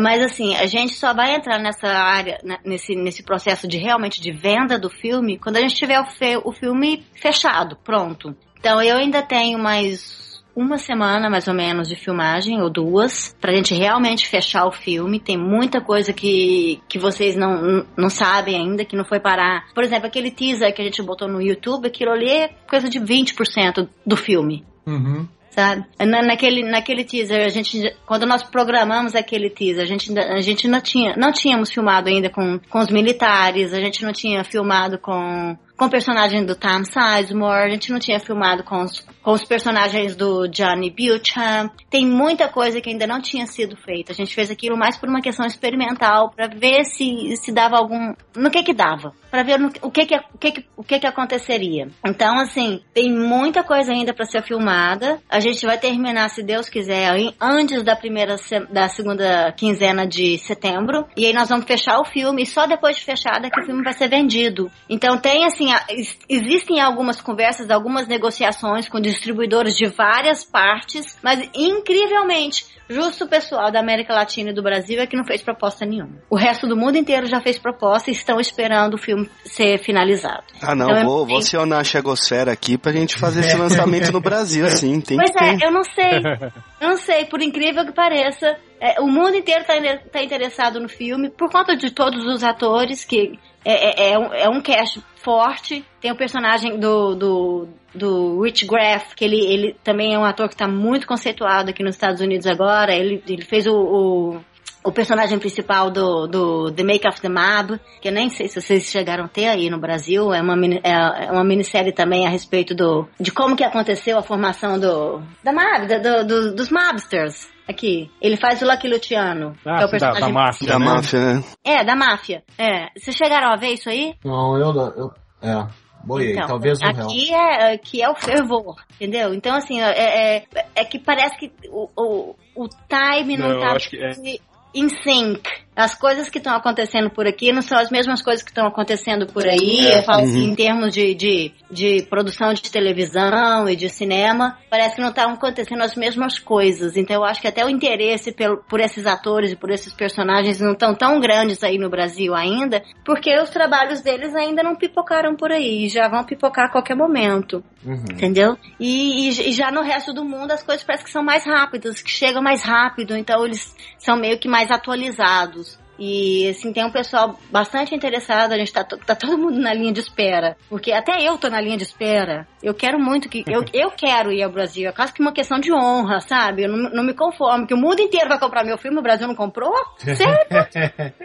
Aí, Ei, Nana, esse é um trabalho para ficar. Não, pode deixar, Nana, tá garantido. É, mas eu quero muito. Eu quero muito, nem, nem que eu vá com, com dois ou três atores só, nem que eu não leve todo mundo, mas eu queria muito ir no Brasil, divulgar o meu filme no, no meu país, gente, pelo amor de Deus, né? Ei, Nana, uma coisa que, que por exemplo, esse- esses filmes que, que querem ou não, são produções independentes, né? Que não tem um grande estúdio, uma grande distribuidora por trás, né? É, aqui no Brasil, por exemplo, a gente sabe que rola uma indústria do jabá, né? Que se você não, não- não- acaba não, não, não pagando e fazendo os negócios assim meio escusos, o seu filme acaba passando batido, né? É, essa realidade nos Estados Unidos é diferente? Você sente mais, é, é, sei lá, mais transparência nos processos aí? Como que é esse, isso de você conseguir? Olha, é, a mentalidade aqui, um pouco que eu- pelo que eu tenho percebido, é o seguinte: se o filme não é bom, o público não quer assistir. Se o público não assiste, não tem jabá que resolva o problema, entendeu? Então, assim, a Aham. primeira preocupação é realmente fazer um produto de, de boa qualidade, a máxima qualidade que estiver ao nosso alcance. Tendo o produto de boa qualidade, você provavelmente ainda vai precisar gastar com sei lá o que, com algum tipo de divulgação, é, mas eu não vejo assim, eu vejo tem, tem, tem a turma do jabá e tem a turma do não jabá. Neste momento, a gente tá contando mesmo é com a turma do não jabá, porque a turma do jabá não força ninguém a sair de casa para pagar ingresso de cinema. E a gente, Mas, a gente tipo, tem quer, realidade a aí gente quer também. que as pessoas vão ao cinema, a gente quer que as pessoas vão ao cinema e vejam o nosso trabalho. Então, é, o que a gente está realmente preocupado nesse momento é em, em fazer um, o melhor que a gente possa fazer. Eu tô esperando por um novo teaser, que eu espero que saia pela semana que vem, ou na próxima semana, no mais tardar. A gente já vai, já vai ter um, um- um outro teaser com mais, algo, com mais um pedacinho do, do, do filme, e depois desse teaser vai sair o trailer. E, assim, o que eu quero mesmo é fazer um trabalho que com ou sem jabá, as pessoas vão se interessar em ver, entendeu? Eu tô mais interessada em atingir o público do que em um prêmio comprado ou, em, sei lá, notinha comprada. As notas que a gente tem são todas espontâneas, eu- vocês são provas disso, que eu não, eu não fui a vocês para pedir por nada. É uma coisa de, de comum acordo. Eu quero falar com vocês e vocês querem falar comigo. Não é nada que tem, não é nada diferente disso. Não, nossa, pelo contrário, pra gente é tremendo, tremenda honra ter a Nana Gouveia aqui. A gente tem a Nana Gouveia como musa eterna, cara. A gente, tá tão, a gente tá tão impressionado, Ana, que o Felipe até caiu e não consegue voltar mais. o apresentador do podcast que caiu. que não tem vídeo. Eu queria mostrar meu rostinho lindo aí. Ah, meu Deus. A gente grava outro em vídeo, não tem problema nenhum. Depois a gente marca, daqui a duas semanas a gente grava outro. Não, tem- não seja nem por isso. Provavelmente Fazer daqui a duas semanas eu já vou ter terminado de filmar tudo. Ai, gente, eu quero terminar de filmar esse filme. Vocês não têm Que ia ser lindo, gente, Nana. Sério, que ia ser sensacional pra gente. A gente conseguiu, por exemplo, por causa de amigos de amigo, a Honda House, quando teve aqui no Rio de Janeiro há pouco tempo, mandou um Aham. recado pro, pro Catene pra gente do MDM, né? Se você pudesse depois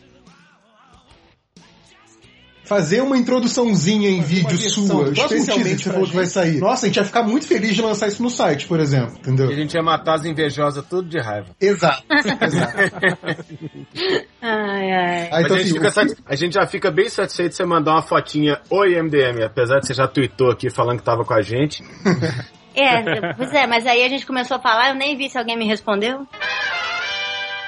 Ô, Nana, é, a gente abriu aqui para alguns veitores mandarem perguntas, né? A maioria você já respondeu no, no decorrer do papo, mas tem uma aqui que tá todo mundo perguntando se é se você joga videogame. Hum, Eu jogava videogame quando eu era menina. Hoje em dia eu não jogo mais, não. Perguntaram que você joga World of Warcraft, se joga um LOLzinho ou não, não, não curte. Não, não jogo, não. Eu, eu gostava de dançar aquele. aquele... O Bustia Move.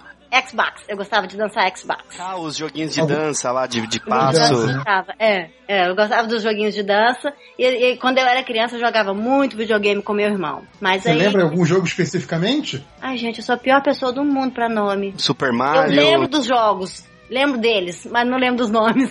Ai, E, ô, Nando, deixa eu fazer só mais uma pergunta que essa é minha mesmo, de curiosidade.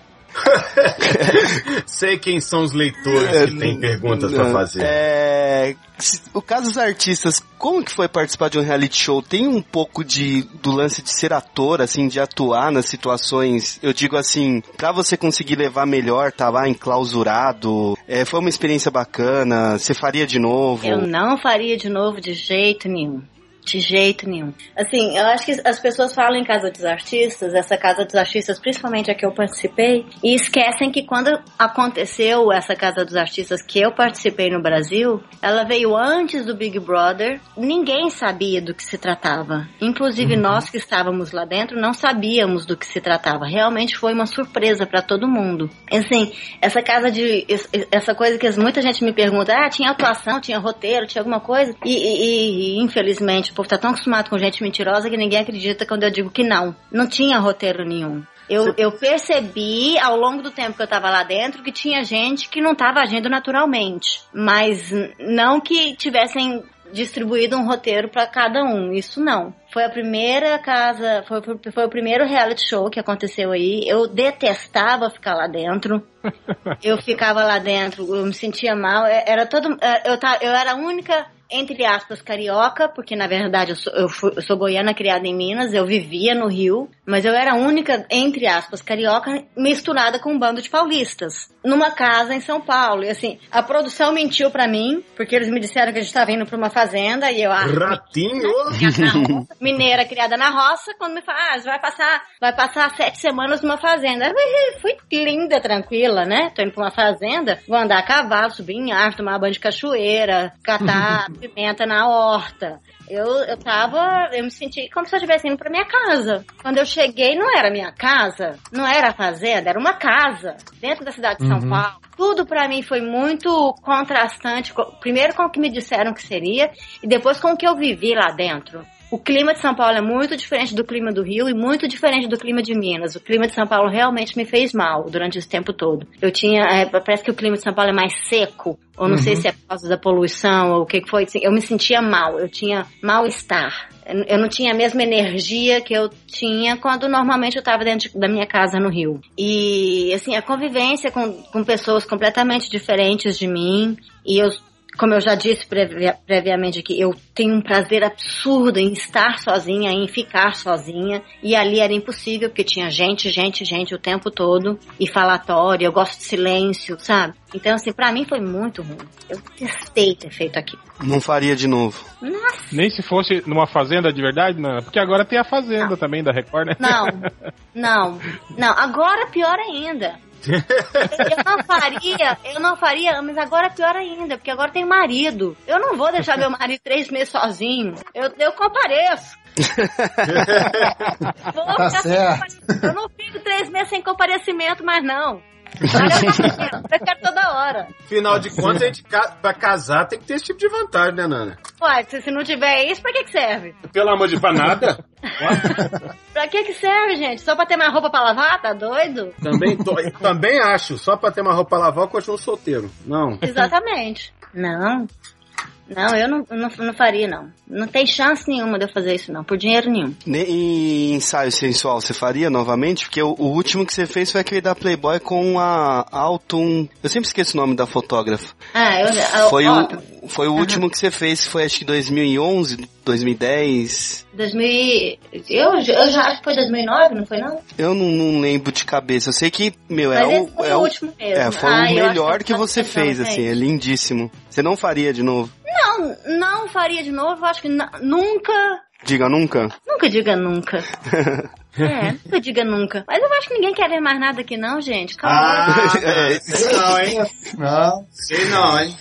Olha, eu acho aquele ensaio lindíssimo, assim. É... Aquele ensaio foi lindo. Eu, eu acho que assim, eu, eu fechei a minha história de ensaios nus com chave de ouro. Aquele ensaio realmente foi lindo, eu acho que valeu a pena ter feito. Mas eu não, não sei, eu não, eu não sei. Você agora, o seu foco, como você disse, é outro, né? É o, o lance de atuar, de cinema, né? Isso fica um pouco mais irrelevante no seu currículo, então. E sabe o que acontece? É, quando você fala em Playboy no Brasil, as mulheres que fazem Playboy no Brasil, elas ou são atrizes muito conceituadas, ou são as, as modelinhos que estão em fama no momento. Tem um certo know-how fazer Playboy no Brasil, sabe? Mas fora do Brasil, fazer Playboy é coisa de prostituta. Olha, Eu não sei se eu quero passar por essa não, sabe? Agora, não. linkando um pouquinho com isso, é, se, por exemplo, no cinema te oferecem um papel que no contexto ali do filme inclui cenas de nudez, você teria problema em fazer ou você acha que faz parte aí do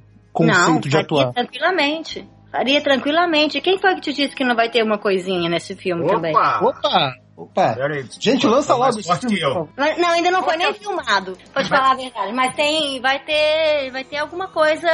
E qual que é a previsão de lançamento do filme mesmo, Nana? Ela não tem nada de sensual, mas ela passa por momentos muito depressivos e de, e de muita solidão. Então pode ser que, pode ser que aconteça de, de, de rolar um, sei lá, uma solidão.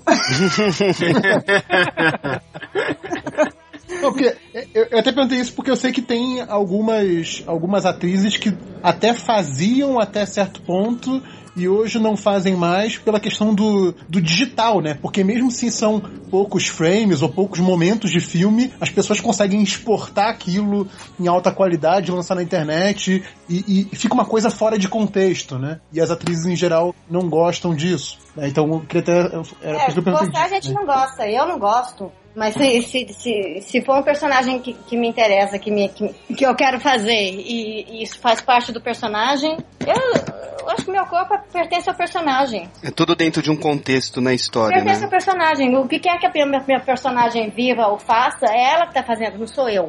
Eu não, eu não sinto como que seja eu, eu. Quando, quando acabou a cena, acabou tudo, eu paro, eu em dois segundos eu paro de chorar e começo a rir de novo. Entendeu? Eu paro de chorar, eu paro de endoidar, eu paro de tudo. Eu, já- eu volto pra mim mesma. Eu não fico presa naquela maluquice achando que, ai, eu sou a doutora Luísa Moreira. Não, eu sou quando eu tenho que ser. Ei, Nana, O você tava diretor falou, citando... corta, eu seco a lágrima e vou linda. Feliz, acabou. Tá certo. Entendeu? Se tiver que ficar nua e for por conta do personagem, eu vou ficar. E, e ficar nua não quer dizer que vai, que vai ficar sensual ou que vai ficar bela. Muitas vezes a nudez pode ser até feia. A, a- a nudez na arte, ela não tem a a- o link obrigatório à sexualidade ou sensualidade. É, tem- Uhum. Existem muitas formas em que a nudez é necessária e às vezes não tem nada a ver com isso. Mas eu tava aqui olhando aqui as perguntas também que, que a galera mandou pra gente no, no Twitter, mas já fizeram algumas que a gente já, já comentou aqui com a Nana, mas tem um que é interessante que é, é, o cara que fala, na verdade, ele pede desculpas antecipadamente. Eu também já queria também pedir desculpas antecipadas por qualquer coisa que, que esse podcast gere de repercussão negativa, porque a galera não costuma gostar muito da gente, não, sabe? A gente tem essa, essa má fama. Essa coisa de ser nerd, né? Nerd não, não é um cara muito legal. Ah, tem vários pedidos de casamento, tá, Nana? Mas aí já tá falando que o pessoal que você tá casado. É, e tem um aqui que já eu gosto. falei, já falei e falo de novo. O dia que eu largar esse marido aqui, eu vou ser solteiro pro resto da vida. Nana, e, pe- não. e- e olha, os ah, pedidos de não, homem eu casamento. trabalho demais. Ih, credo. Ih, não, vocês não trabalham demais. Nana, eu tenho uma amiga que fala, eu tenho uma amiga que fala que sexualidade fosse opção, ninguém escolhia ficar com homem, não, porque é muito chato. Com certeza. Ela fala que a maior prova de que Olha, sexualidade é é, uma correção, orientação é isso. É o dia, tá o dia inteiro com fome. É uma coisa inacreditável, tanto que vocês comem o dia inteiro. Eu como o dia inteiro porque eu como de 3 em 3 horas, olha aqui. Ah, pelo amor de Deus. Isso? Eu, hein? E aqui fizeram uma pergunta, Nana, que eu achei super relevante, que é, cadê? O precisam fazer um quadro com dicas de beleza com Nana e Catena. Eu sou a favor. Vai, Catena, dá sua dica. ah, você não precisa, né, Nana? Ia ficar até, poxa. Não, dá sua dica pros outros. Ah, é, usem sempre filtro solar, gente, é importante. Eu achei uma referência a um filme italiano que você tinha feito uma ponta, O Filho Pródigo, que eu não consegui achar nada sobre esse filme. Eu também nunca achei nada so- sobre esse filme. Eu fazia a namorada do, do personagem principal. É, é uma família de, de cineastas antigas na Itália. E, e eu gravei esse filme. Me deram a informação que o filme passou na Eurochannel. E eu te confesso que eu nunca vi o filme. É, é impressionante, porque, até porque ele tem um nome comum, né? O filho pródigo. Você não acha nem fotografia dele. Eu não acho nada, eu não acho nada. Tem um ator amigo meu aí do Rio de, o Fernandinho, que fez também, eh, também participava do filme. Ele era, ele fazia o papel do melhor amigo do meu namorado. E assim, esse, esse meu namorado, ele vinha da Itália pro Brasil pra passar férias e me conhecia e a gente começava a namorar e a, a- a história girava em torno do, do nosso relacionamento e desse meu amigo, desse desse amigo dele, comum, né? que terminou virando meu, depois das filmagens acabou virando meu amigo pessoal. E assim, nós dois sempre conversamos a respeito desse filme, porque as pessoas falam do filme, teve na época que a gente filmou, tinha notinhas de, a respeito da filmagem, coisinha de, de, de backstage da, da filmagem. A gente, eu até tenho no meio, sabe aquelas caixas que você guarda um monte de albinho de fotografia de tudo? Sim. Aquelas fotos antigas que mistura foto da vida, de aniversário, de tudo. Eu tenho uns albinhos ali de durante a filmagem.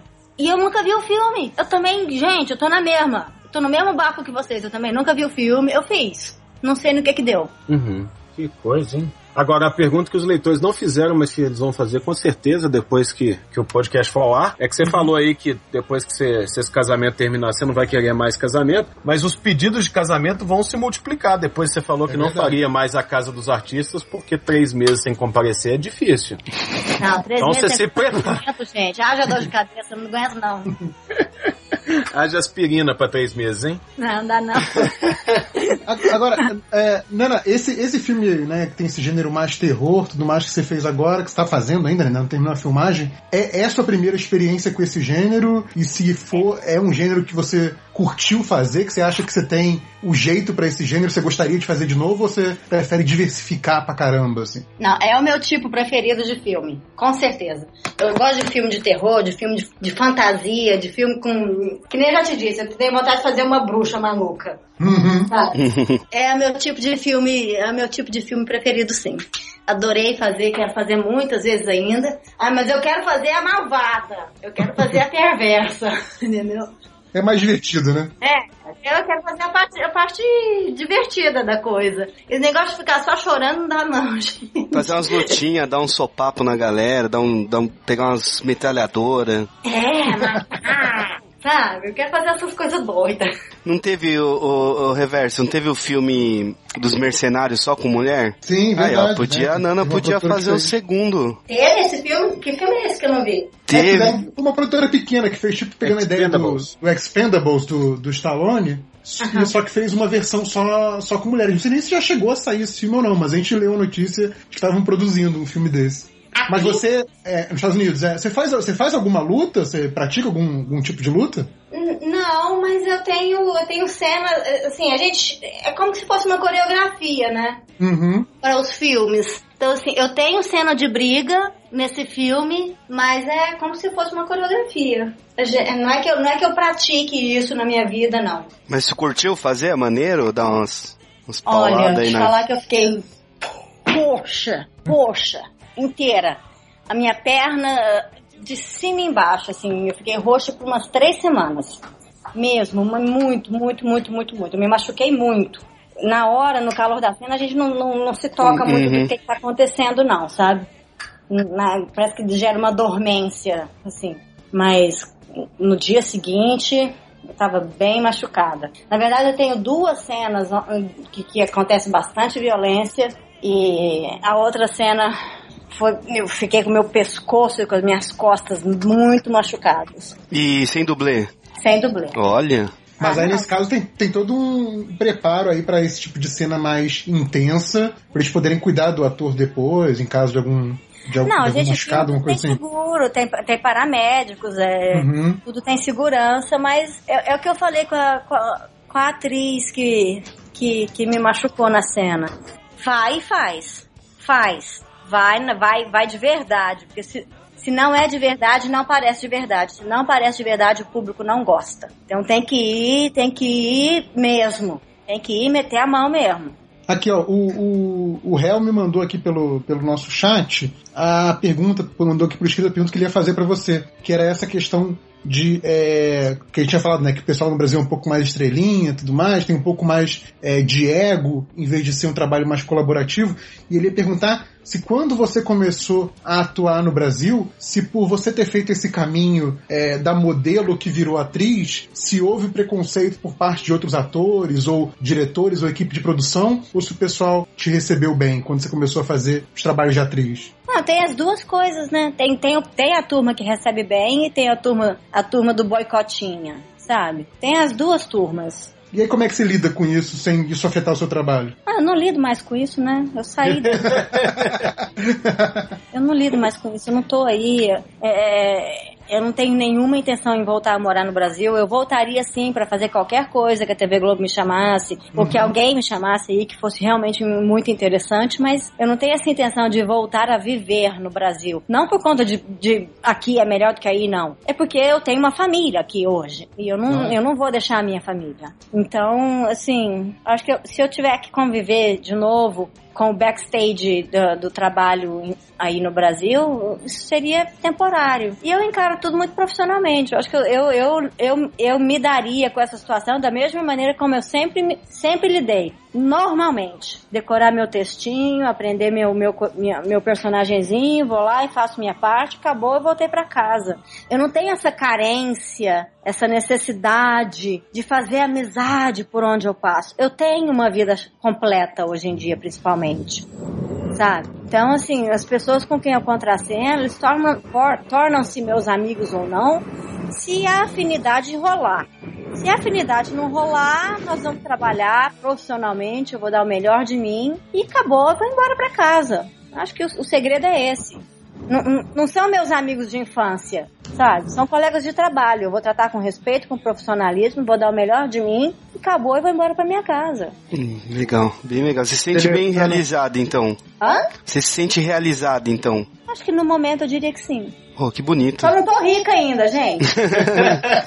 Bem-vinda venda ao clube, Nana. Brasil. Ter ao dinheiro clube. fazer mais outro. Então, já que nossos apresentadores titulares caíram, eu, por critério de antiguidade, estou assumindo aqui a, a apresentação só para só pra encerrar aqui a, a participação. É, Nana, eu queria agradecer muito aí a presença. Acho que esse é um dos pontos altos da história da MDM. A gente sempre Apogeu. a Nana Gouveia como a nossa, a nossa musa, né, da, da nossa época de assistir televisão, né, de ver todo, né, a- de conhecer os ensaios, de conhecer a Nana na televisão e tudo mais. Sempre foi uma pessoa considerada quase inatingível e você está aqui se mostrando uma pessoa super simples, essa, esse papo super legal aqui com a gente. Então, agradeço aí por isso, por dar essa oportunidade de falar com você. É, a gente queria agradecer também ao, ao marido da Nana, o, o- o Carlos, que facilitou aí todo esse, esse meio de campo do contato para a gente fazer o programa. Então, agradecendo também ao Carlos, senão não seria possível fazer o programa aí com a Nana. É, a Nana, como você já, a já falou aqui, tá fazendo o filme de terror Black Wake. A gente ainda não tem data de lançamento, mas todos nós vamos assistir com certeza quando, quando sair. É, é mais uma chance de ver a Nana por aí. Então, é,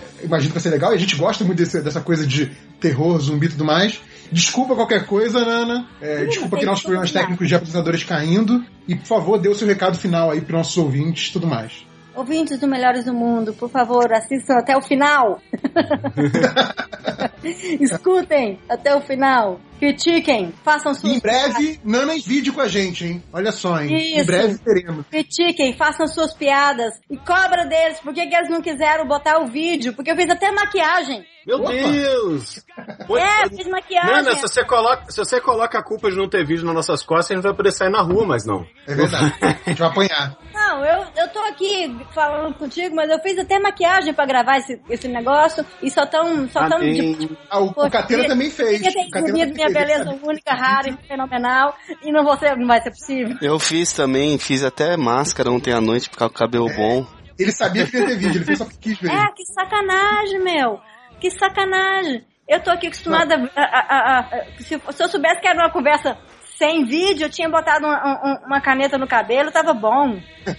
Não, a gente vai fazer uma próxima em vídeo sim, pode deixar. Gastei Quando já tiver aí no a data de lançamento próximo, a gente, a gente faz de novo. Espero que você venha pro Brasil divulgar o filme. Acho que estamos torcendo também. É, se- esse primeiro trabalho seu grande aí nos Estados Unidos, depois dessa toda a luta que você teve. A gente vai torcer. Eu vou tentar acionar a Chegosfera aqui pra, pra trazerem você e sua equipe pra gente também fazer um outro bate-papo no lançamento do filme. Não, eu, É, gente, me ajuda aí, porque eu quero vender esse filme no Brasil. E, as- eh, pois é. É, o- é o un- foi o único território que ainda não contactou a gente. Eu fico até envergonhada. isso vai mudar. não sabe de nada. Mas aqui, Nana, eu quero, eu quero agradecer muito o papo. Eu falei isso no Twitter aqui, mas você ficou quase, sei lá, uma hora e meia, uma hora e quarenta com a gente. Papo super legal. Obrigado mesmo. Ter- Nada, obrigada a vocês. Prazer imenso ter você aqui com a gente, Nana. Esse foi o podcast MDM, edição super especial com a musa Nana Gouveia, falando aí do seu projeto de filme. Muito obrigado pela participação. E é isso, gente. Um abraço.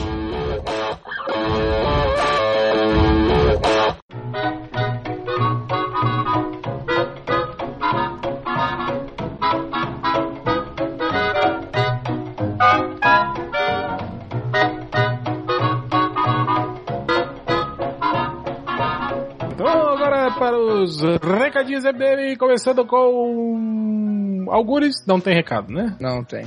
É... Deu um recado lá da, da Comic Con Rio Grande do Sul, ah, esqueci o nome. Ih, já, já passou. Não, ninguém mandou um recado assim, ó. Manda um recado, sei lá. Ah, sei lá, velho. Não lembro mais. Mandou, dormindo aí. Tava, Deve ó, ter algum filme estreando na, nas- nessa sexta, deve ter algum projeto no Catarse de quadrinhos, que tá quase batendo a meta, deve estar algum, algum projeto Catarse começando, deve estar algum HQ sendo lançado esse, esse fim de semana. Ah, tem o Social Comics, né? Alguém vai falar do Social Comics? Ah, eu, pode- eu, é, Pode eu- falar aí, cara. 15 dias de grátis. É, não, que o Social Comics, eu, eu, na verdade eu não sei muito bem sobre o Social Comics, mas é um- é uma espécie, uma plataforma que é uma, tipo um, um- Netflix, vamos dizer assim, né, que tem vários, vários eh, quadrinhos e que a pessoa tem uma assinatura mensal e pode ler quantos quadrinhos quiser. Ah, só que eles, ah, essa semana, né, eles, eles entraram inicial, foi inaugurado oficialmente e eles estão dando 15, os 15 primeiros dias de graça, né? Pra testar, pra quem quiser testar o aplicativo, é um, é aplicativo pra, pra ah, plataformas móveis, né? Pelo que eu vi, não tem pra, pra PC, assim, ou pra, pra desktop, só plataformas móveis mesmo. E testem lá, procurem lá, socialcomics.com.br, deem uma olhada lá, testem, depois digam o que vocês acharam lá. Só que precisa de cartão de crédito. Não tem Ah, é, boleto, bem lembrado. não tem boleto. Netflix, né? Não, Netflix ainda tem débito em conta, tem boleto, agora o Social Comics, pelo que eu vi, só cartão mesmo. É. Ah, mas provavelmente, co- como isso é, tá no começo, né? Provavelmente eles vão ir alterando isso aí com. Porra, mas ho- hoje em dia, se, se você faz compra pela internet e não tem um cartão de crédito, você, né, não merece viver. Pior é que eu É. faço compra pela internet, eu não tenho cartão de crédito, mas eu uso dos outros. É, eu ia usar da minha mãe, mas aí, puta, não dá, tô falido. Eu até ia, tipo, juro, juro, juro mesmo, quando eu recebi um e-mail ontem, aí eu ia me cadastrar pra fazer um li as figuras, né? Só que aí quando pediu o cartão de crédito eu desisti, velho, porra, não vai rolar. Aí, leitores do MDM, vocês aí que tem um cartão de crédito pra emprestar pro Catana, pode emprestar, ele vai usar só pro cadastro, 15 dias depois ele cancela e não vai debitar nada. É, só pra eu ler as figuras. Mandem aí os números dos seus cartões de código de segurança por e-mail. Ou nos comentários lá do MDM. Ah. É, então, pros pobres, né, que são os leitores do, do MDM, que é, provavelmente a grande maioria não tem cartão de crédito, por enquanto, só seu Comics pode ser um pouco fora da, da base de vocês, mas provavelmente logo, logo já deve tá, ter outras opções aí pra, pra, pra classe emergente, né, a, a nova classe C, provavelmente vai ter aí. Essas pessoas que pagam um real no cinema. É, e você, Lojinha, já que você tá falando aí, diga seus recados. Eu tenho o primeiro podcast de um Chegas lá dos comentários, o Alípio, que fez o Alípio Show, que é o podcast mais maconhado que você vai ver na internet. São só 30, 20 minutos dele falando sozinho, é, nesse nível. Putz, que legal, hein, cara? É divertido, cara. É Ah, um- deve ser muito bom mesmo. Pior Ah. que é. Pior que é. Sim, foi o que eu falei. Ele imita o Cid Moreira, ele imita o, o pessoal cantando, é divertido. Enfim, É, eu disse que ia mandar um beijo pro Axel Gaita de Fora, que ele fez o fanart de Aurora. Então, um beijo. Vai ter o link do. que eu esqueci, eu falei semana passada que o Celso fez o prólogo fanfic de Aurora, só que eu esqueci de passar o link. Agora o link vai estar nos comentários. É, tem o Punkecast, que é o site que eu escrevo convenções, eu faço também gameplay, eu faço algumas coisinhas ali que não dá pra fazer no MDM. Lá tem podcast, podcast de, de temas gerais e um outro podcast de, de recomendações. E tem convenções, que depois do. Eu me lembro que no podcast passado eu vi o Didi Braguinha ele tentando vender o MRG e não conseguindo. E eu reparei, eu pensei, refleti na minha situação de merda, de eu tô tentando, tentando vender coisas e há muito tempo não funciona. Então, vão lá ler Conventiones, é uma historinha divertida sobre três garotos que é uma aventura de fantasia, mas ela é muito mais intimista, muito envolve muito mais o relação entre os personagens do que qualquer outra coisa, embora ainda tenha lutas. E eu tô, é, tô falando sozinho faz muito tempo. É isso. Trabalhar ninguém quer, né? Quer vender pela internet e ficar rico, né? Não, nem vender pela internet é de graça Conventiones, cara. Você tem coisa de graça, é o mínimo. É só isso, Lodinha? Só isso. É, Catena? Eu tô procurando o link aqui, calma aí, deixa eu enrolar com alguma frase. Ah, então, então antes que eu esqueça, tem o Atos Finais, que eu já tava esquecendo, do meu Chegas Pedro Ramos, que agora ele não quer mais ser chamado de Mamilos. Ele quer só Pedro Ramos, que ele tá virando quadrinista de sucesso. fica famoso. Tá ficando famoso. Eu, eu, por- eu, por minha vez, me chamo de Lojinha até hoje, mas que se foda. Escrever na capa de Aurora, Lojinha. A parte boa é que se for fazer uma loja virtual, tu pode botar lojinha, ponto. Lojinha lojinha. É, achou o link?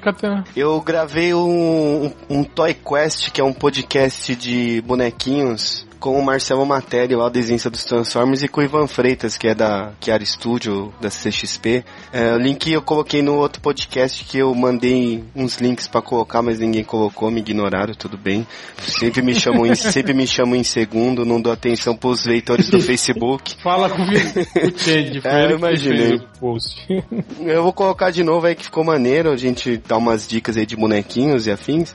E meu Chegas Denis Rimura me chamou pra conhecer a loja dele lá que chama Revistaria Hi- Hishi- Hijikuro, Hijikuro acho que é. Lá na Liberdade, aí o cara falou o nome três vezes e eu esqueci. E ele doou, mentira, ele deu um monte de gibi pra gente fazer uma promoção MDM, mas eu não sei o que, que a gente pode fazer de promoção MDM pra Ele pode mandar presentear. pra nós mesmos. A gente pode é, nos doar de presente. Promoção, qual redator vai ganhar? Boa. E, Fazer um, um amigo secreto. E no dia que eu fui lá na, na, na loja, né, conhecer, ele tem uma caralhada de encadernado foda, porque vai muito cara que curte mangá lá e que não curte comics. Então ele tem um monte de powers lá encadernado. Tem um, um, do, do Mike Mignola com o Horde Shakin lá, que é um gibi foda que eu peguei, que eu, que eu não lembro o nome, não tá aqui perto. Tinha Tartaruga Ninja branco e preto, tinha Love Rockets.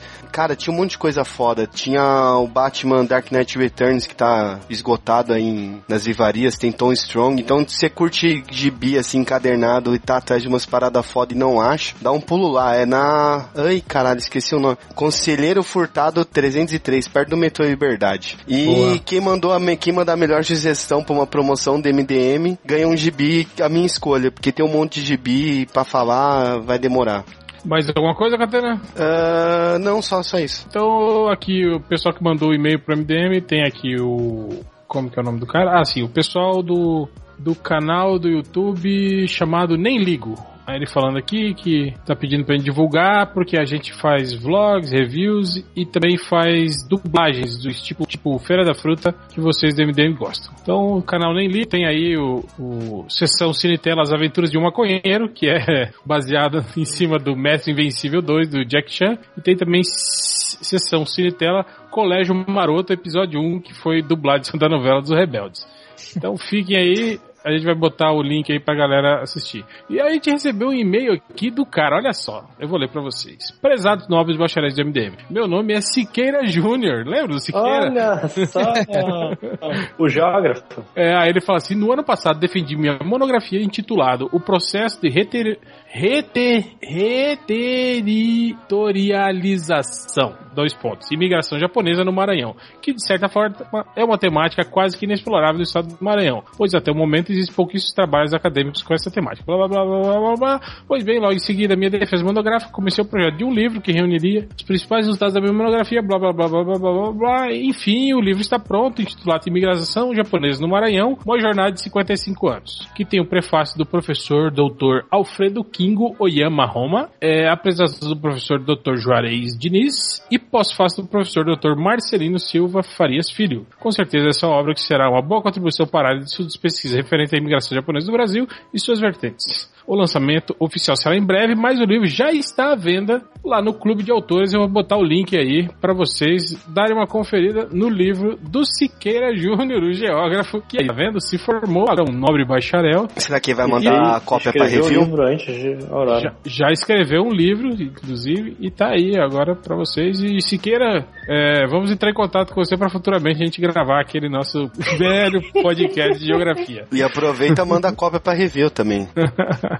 Então é isso. Não, eu esqueci um negócio, Hel. Diga. Após muitos pedidos, a loja Magic Box está lançando a caneca do, do Modok que eu desenhei lá na CXP. Aí isso que eu mandei também semana passada e É isso que eu ia falar, não era isso que, ia ter, que você ia esquecer de É, aí eu editei o post lá do podcast, coloquei, mas já era acho que 10 horas da noite. Então tá aí o link, quem quiser comprar a caneta, a caneca do Catena, do Modok, é, é baratinho, acho que é 30 e 28 reais, sei, ou 38. E ela vai no micro-ondas também, não sei se isso é uma forma boa de marketing. E ficou bonitona aí, quem quiser comprar, me ajudar, eu ganho só 3 reais por caneca, então não acham que eu vou ficar rico. Mas já dá pra pagar o ônibus, né, Catena? Não, nem isso aqui no Rio. Aqui em São É, Bernardo aqui também no não. caso, dá pra pagar um- uma passagem de ônibus, né? Dá pra, com- dá pra comprar um desses salgados, do salgadeiro que vem na rua. É, Dá aqui pra em- comprar um pão de queijo. Copo- é, na estação de metrô aqui tem um copão de pão de queijo, 3 reais. Aí, ó, tá vendo? Já dá pra. Ajuda dá dá pra pro vi- almoço do dia. Pra viver de pão de queijo. Aí tá o link, a galera tinha pedido. Então o Ed lá do Magic Box, que até gravou o podcast lá do Marvel Alliance com o Hell, com, com o JP, com o Nerd Reverso. Aí vi que ofereceu de fazer, saiu, então comprem por gente ver. Eu sei que já vendeu uma que o Júlio Mauro, que é o leitor do MDM, me mandou um print da tela lá do PagSeguro. então eu sei que uma vendeu, pelo menos.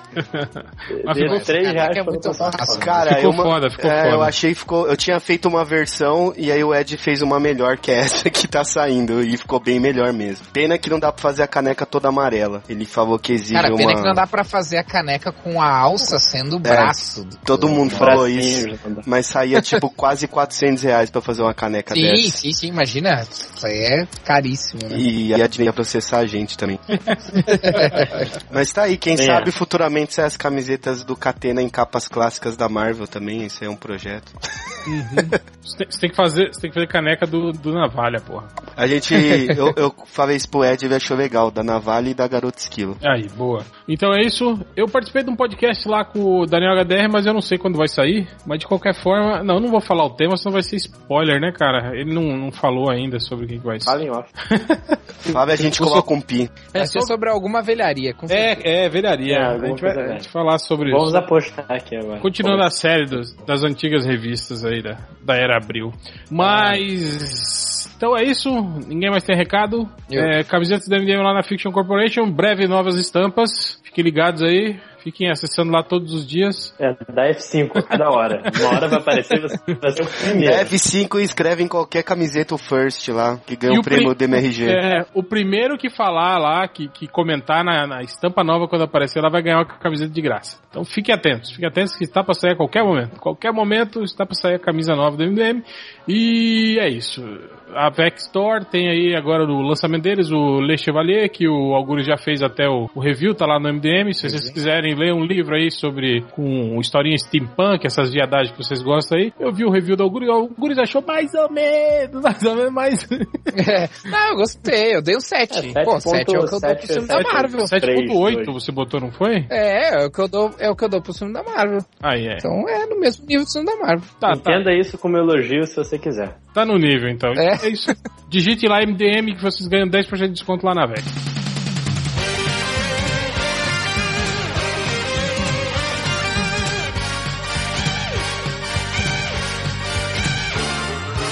Começando agora a leitura de comentários, começando com o Rodney Boutique, que não está aqui. Nem o Nazik. Fazer um minuto de silêncio.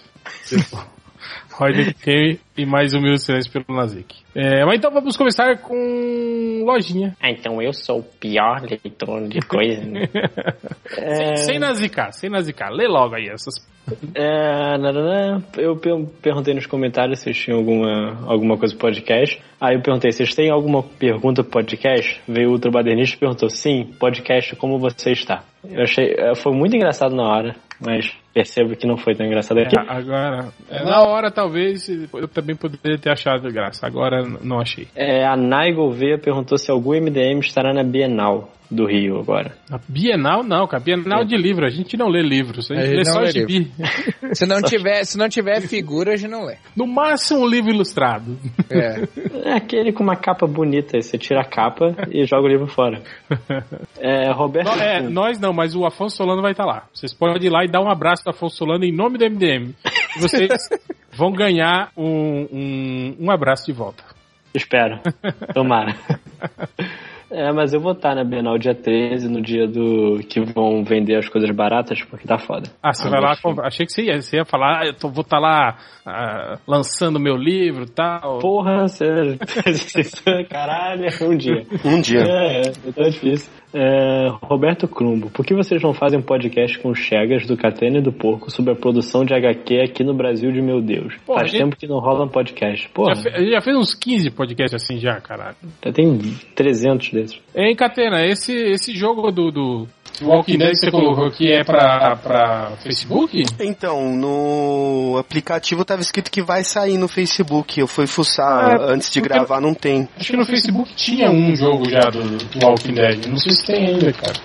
Eu até jogava, mas daí parei. Esse do Walking Dead eu tô achando bem maneiro. É, é o mesmo esquema do Marvel Alliance, só que tem. Você tem que, você tem que manter uma fazenda também. Então. É, o, o outro não era assim, não. O outro era, aquele, era tipo o XCOM, não tem? Que você vai andando por Ah. casinhas, aí você tem o seu turno, você ataca, você coleta Quer dizer, que esse, quer dizer que esse é o Walking Dead com colheita feliz, é isso?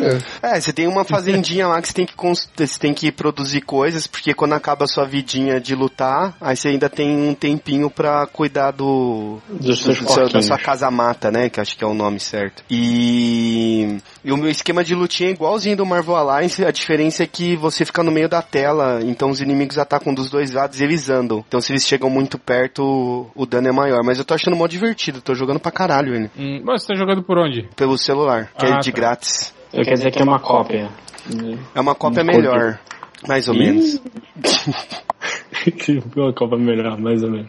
E no post do Zod não terá mãos de golfinho, que o, o Real fez, o Raul Jordan, post sem conteúdo relevante, apenas pra zoar o amiguinho. 10 de 10.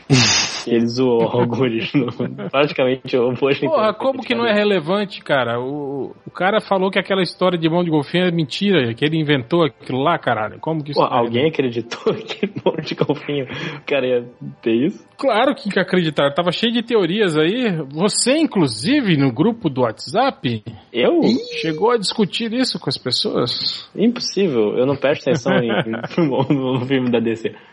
São filmes inúteis. E. Só isso. Só isso? Só isso. É- O disco travou aqui, então é só isso. Algures, Ah, no post Sangue Novo na adaptação animada do Castlevania, eu só vou ler os comentários, mas não faço ideia de que posts são esses, porque faz tempo que eu não leio o MDM. Ah, nem, nem o podcast não consegui ouvir na última, da última vez. Ah, então pode ser que, né, isso não seja tão engraçado pra vocês quanto seja pra mim ou o contrário. Ah, nesse post Sangue Novo da adaptação animada do Castlevania, que é do Tango, segundo aqui os parênteses do Lojinha, o fake do errado do Change falou o seguinte, as estatísticas do site aqui da agência estão ah, estilos do MDM. Alguém pesquisou o seguinte, ah moça, você pode me dizer onde que vende a casa da Barbie mais, mais baratas, onde que fica, por favor? Ou seja, não é só o MDM. eu Né? gostei do a moça, né? É a moça. Ah, moça. Você pode, ah, moça. Ai, ai. E acho que o Google, tipo, o que tá querendo dizer? Tipo, ele é tá legal querendo dizer que, que só ele- mu- mulheres que têm essa tarefa servil de procurar as coisas pros outros? É isso que ele quer dizer? Mulheres que sabem onde coisas aí, da Barbie. Olha Não, só. eu acho que é por causa da voz do Google. As pessoas acham que é a Google, entende? Ah, que tem a... A voz feminina, né, cara? Lá, né? É. É. Pode crer, ok. E o Google mudou de logo hoje, né? Mudou de novo. Abandonou a Tá mais serif. com o Comic Sans. Mudou de novo, né? É. E no post do podcast, o Hellboy, Hellboy crente falou o seguinte: Só passando para deixar um elogio enorme ao trabalho que o MDM anda fazendo com espaço na internet. Tá sensacional o blog, e esses posts livres são uma ideia que eu gostaria muito de ter tido na época que eu tinha blog. Os comentários também são de qualidade incrível. Eu acabei de sair de um post do Omelete no qual os comentários eram um lixo da terra em forma de letra. Então todo mundo que tá comentando aqui merece parabéns igualmente. Enfim, muito amor all around, sinal de, ma- sinal de menor e três, que é o coraçãozinho, né? Aí a, a resposta veio do Versago Delarge. Sexta-feira, 8h14, o sujeito já está completamente bêbado. Ai, ai. E por último, não menos importante, o Jockey falou ah, no do podcast também, não sei em que circunstância, ele falou: A boa e velha, não sou racista, mas só faltou abrir o Facebook pra mostrar que tem amigos negros. Ah, aí o Alipe, o Mel, o Mel Horseman, o Jock, ah, respondeu pro Jockey, né? Ele botou entre aspas, né? Aquela coisa que o pessoal fala, né? Mas veja bem, o mais racista é o próprio negro. Aí eu dei risada disso. Porque... Isso foi no post hoje do Idris Elba. do Ah, foi do Luiz Elva. Ah, eu não copiei aqui o título do post. Ah, é, não, então é isso aí. É porque eu ouço isso e eu sempre dou risada quando eu ouço, então eu dei risada porque ele, que ele citou, né, ah, ironicamente também isso. E é Eu isso. dei risada porque ele citou uma coisa que eu dou risada. Então, faz sentido. E o que faz muito sentido, né? Então, é isso aí. Acabou. Pra mim era isso. Pode vir me limpar. Ou não. É isso, Catena? É, o Salvo Machado, Marvel Alliance de Walking Dead não seria Image Alliance? É, eu achei bem bolado, mas Image Alliance não, não tem todos os personagens da Image, é só do Walking Dead. E do Seria GB, muito mais divertido se tivesse. e com spoilers ainda do jogo. Tem vários spoilers. Eu achei isso meio estranho. Mas foda-se, também não leio o gibi. É, o Luciano Abraão, quero fomentar a audiência de My Little Pony. Está, essa aqui é uma obra Ai, incompreendida e injustiçada. Por isso vai spoilers do mais recente episódio. Apple Boom inaugura oficialmente o clube da Cute Marks Crusaders. Twilight fica com receio a respeito da nova missão dada pela Princesa Celeste. Fluttershy tenta todo Fluttershy. Fluttershy tenta a todo custo Legal, né? Ele corrigindo. ele fica tudo tipo, ai, eu nem ligo mais pra essas coisas. Mas aí ele, Pois é, poxa, fica Tá bolado. Eu lembro o nome.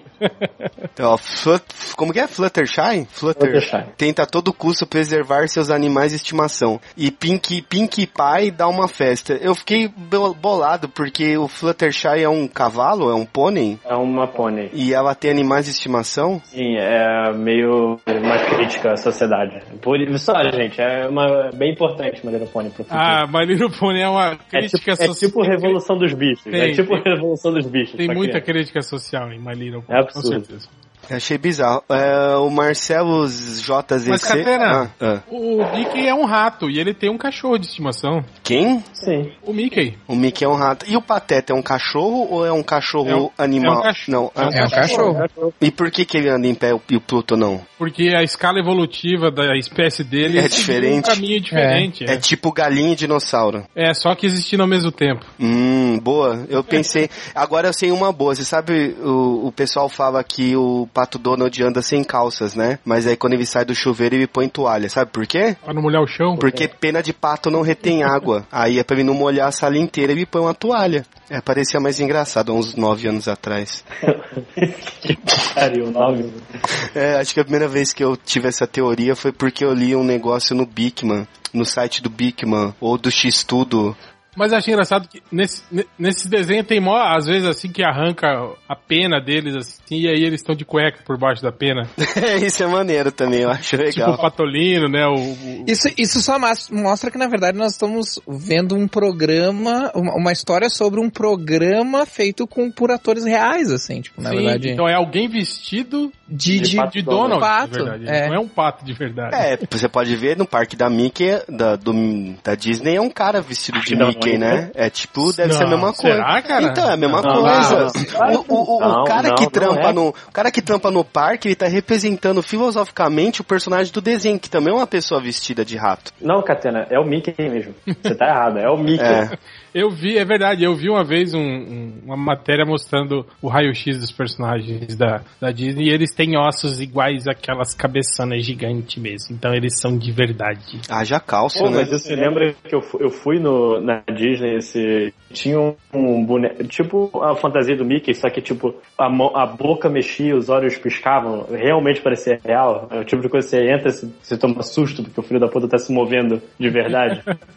e fala, oh, eu, caralho, puta que pariu. Que porra é essa? Aí eles. Aí as máquinas se tornam conscientes e matam todo mundo. É uma fantasia, o filho da. O cara chegou, qual é o seu nome? Eu, caralho, cara. Quem é garante que é uma fantasia, que não é um autômato, igual aqueles, aqueles ursos que cantam naquela atração deles lá. Porra, agora eu não volto mais pra Disney. Ti, pô. Até porque eu não tenho mais dinheiro e o dólar tá 4 reais. Culpa do PT, culpa da Dilma. É, se fosse. E a gente não vai, essa? e a gente não vai conseguir comprovar essa Tá teoria. vendo? Olha aí a crise, ó, Guris, viu? A crise, ele não pode mais ir pra Disney, meu Deus! A gente não pode comprovar. A gente não pode comprovar essa teoria Ah, na é. prática com o dólar a 86 reais. Mas aqui no, mas aqui no, no, no Rio Grande do Sul a culpa não é, não é da Dilma, a culpa é do Sartori mesmo. Onde? Qual foi, Ah, mas- qual foi a cidade que faliu aí? O estado que faliu? O estado todo. O meu estado. aí, ó. E o pessoal zoa São Bernardo, ó. Legal que eu vi que eles estão parcelando o salário, né, da galera. Que Cara, primeiro 600 salário. reais estão pagando. 600 mil. Caralho, 600 tá pior que Cas Bahia, né? Lá que você parcela pra comprar as Cara, coisas, não é né? nem um salário mínimo, cara, eles receberam de primeira parcela. Eu escutei hoje o, no jornal da SBT falando isso, que, que os caras vão parcelar e ainda pagar a primeira daqui 40 dias. Não é nem tipo, ó, amanhã tá a Sim. primeira parcela. Caraca.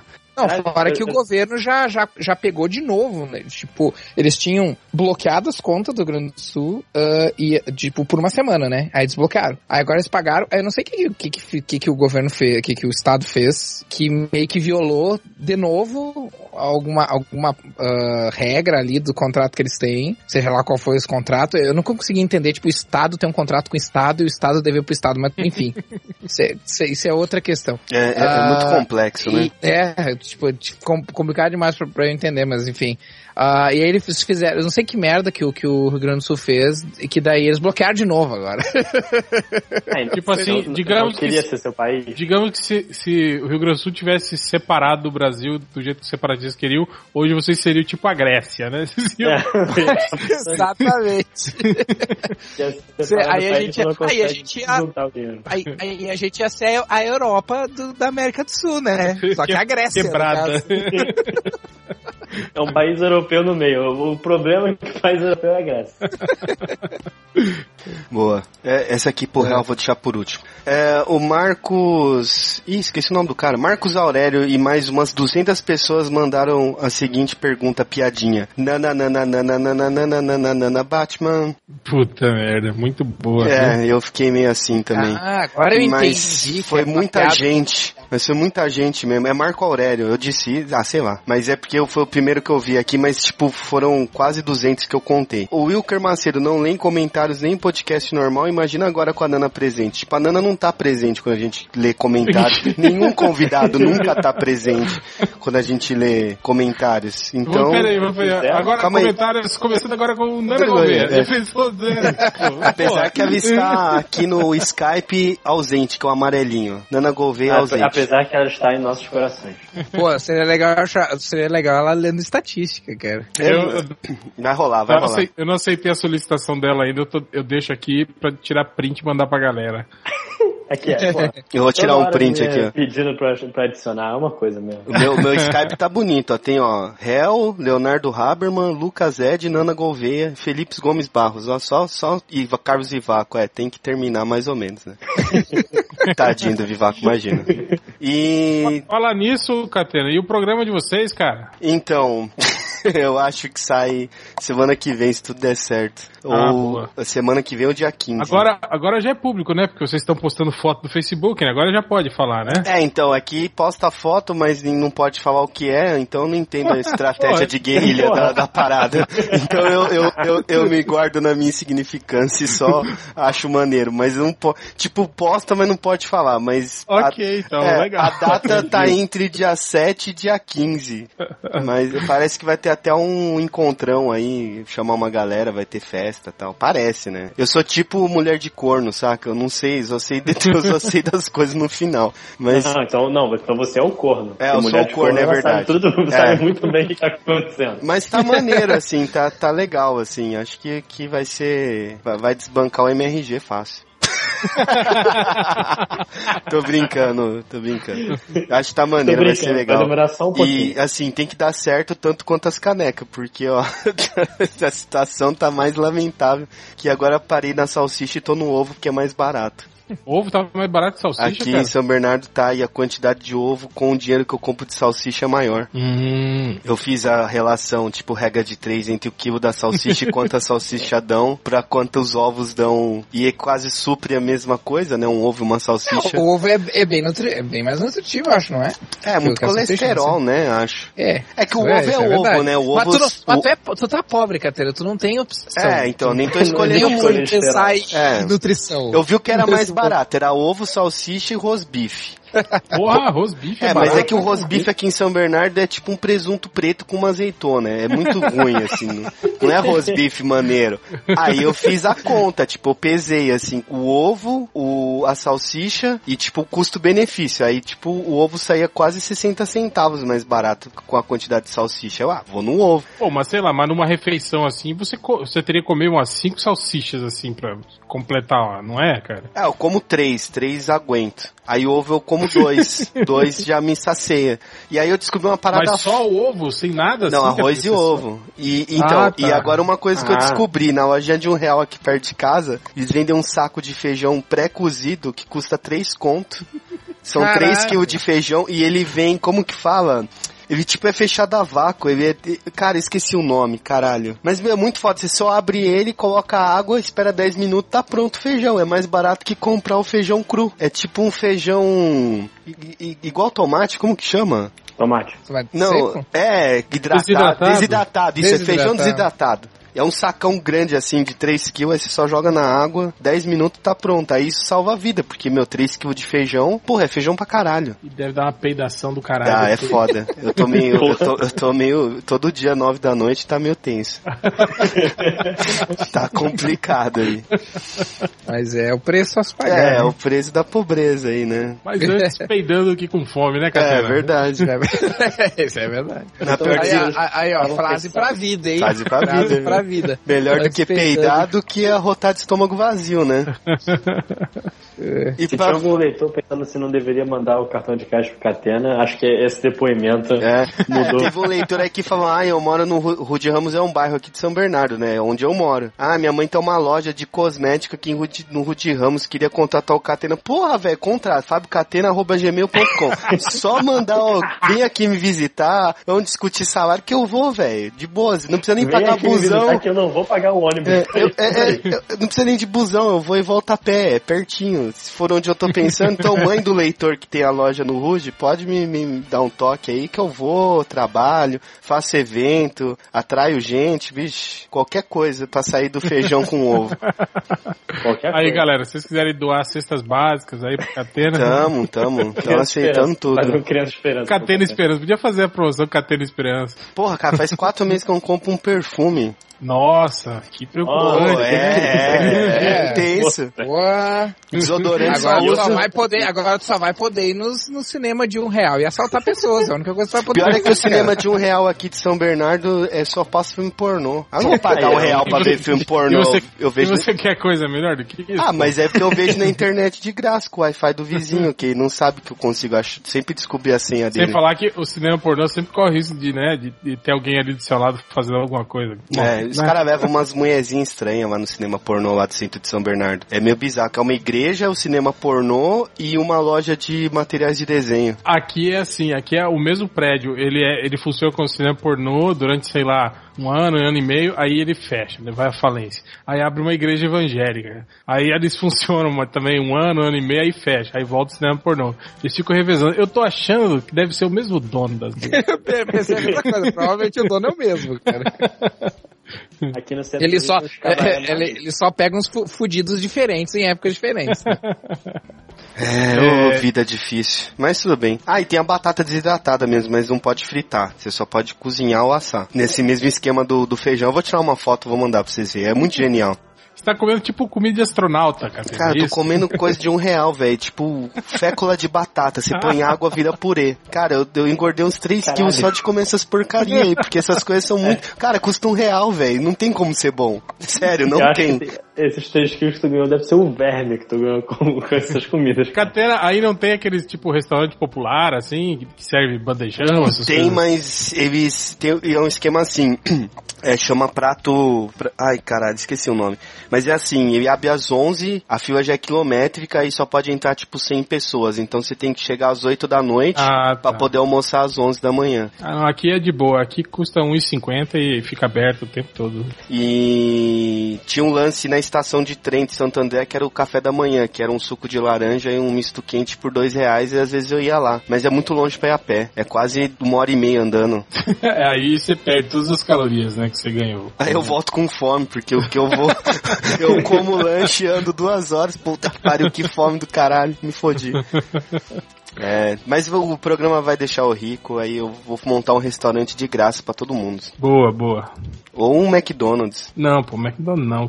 McDonald's, aí você chama o Algures pra passar molho especial no pão pra galera. Fazer é, aquele bolinho especial, sabe, de sono, brigadeirão de sonho. Esse é bom. Ah, olha aí, ó. Receita, receita natural, hein? É bom que ele dá a lombra e já combate a larica ao mesmo tempo, né, cara? Tipo, É, o pior é que esse brigadeirão, além de. ele engorda o triplo, né? Porque é doce. o triplo usa drogas também? Não. Não, acho que não. Eu, eu acho que não. Foi uma piada. Você Ah. ah. engorda o triplo. Aí eu falei, ah, o triplo usa droga. ah, é verdade. Bem, pra, pra finalizar, o Marcel JZC pergunte pro réu se é mais fácil o Grêmio ganhar do Fluminense ou do Inter. Eu não. Cara, é tudo. É Mas tudo, agora já foi o. é o- tudo freguês, cara. Tudo freguês. Eu não tenho nem como falar nada. Vai perder na Copa do Brasil mesmo. Puta que pariu. Mas pelo menos ganhou o primeiro jogo no Campeonato Brasileiro. Ah, roubado. É, eu tava lá, foi roubar porra nenhuma. Pô, o Grêmio jogou muito melhor aquele jogo, cara. Foi uma fatalidade. O Fluminense tinha o Ronaldinho Gaúcho, que tava jogando pra caralho. Tá jogando nada. Pra caralho. vagabundo. Mas, mais alguma coisa? Não, acho que é só isso. Só isso. Deixa eu se eu tô passando de novo, não, só isso. Só isso. Tô lendo aqui os comentários do que o funcionário do Lojinha selecionou pra gente. O foda é que essa semana tiveram uns três tretas na internet, os comentários eram só sobre as tretas. Aí ficou meio difícil pegar algo fora delas. É, e o pessoal comentando aqui a treta do Jurandir, né? Do Jurandir que se retratou, né? Falou, ah, falei besteira mesmo, desculpa aí, galera, tal, pá. Parabéns, Jurandir. Falta isso em algumas pessoas na internet, É. inclusive alguns amigos nossos. Bom, deixa pra lá. É. Até o MDM, né, já se desculpou. A gente fez um podcast inteiro pra pedir desculpas. É, o rei dos escrotores, ele fala assim: é, Acho que as mães podiam subir o preço também. Hoje em dia, é cada marginal que vai lá comer ela, sempre fico com medo de ser assaltado ou de ter minhas pregas vão. Que comentário mais idiota, rei dos escrotores. Porra, não, não fala isso, cara. Ah, o só fazer um adendo que eu esqueci um negócio, um recadinho de um menino que chama Eduardo Salles Filho. Ele falou assim, a Nana Gouveia participou do Melhores do Mundo, a internet acaba de ser zerada, tá na hora de dar reboot e começar tudo de novo. Acho que vem bem a calhar com esse momento internet, tretas e afins. O MDM mudou. Eduardo Salles é do Papo de Gordo, né? É o Dudu. Sim, é né? eu falar, Dudu o menino Salles, é. Eduardo Salles.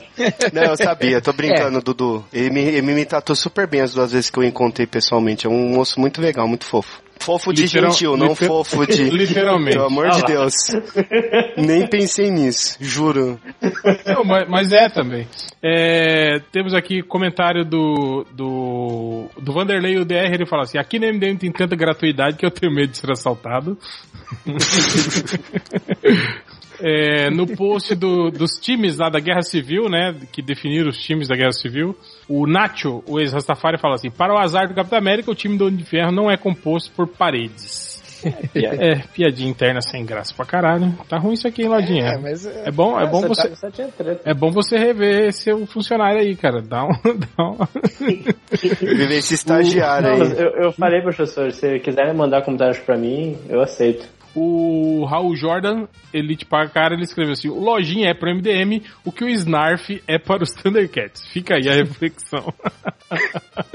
ai, ai.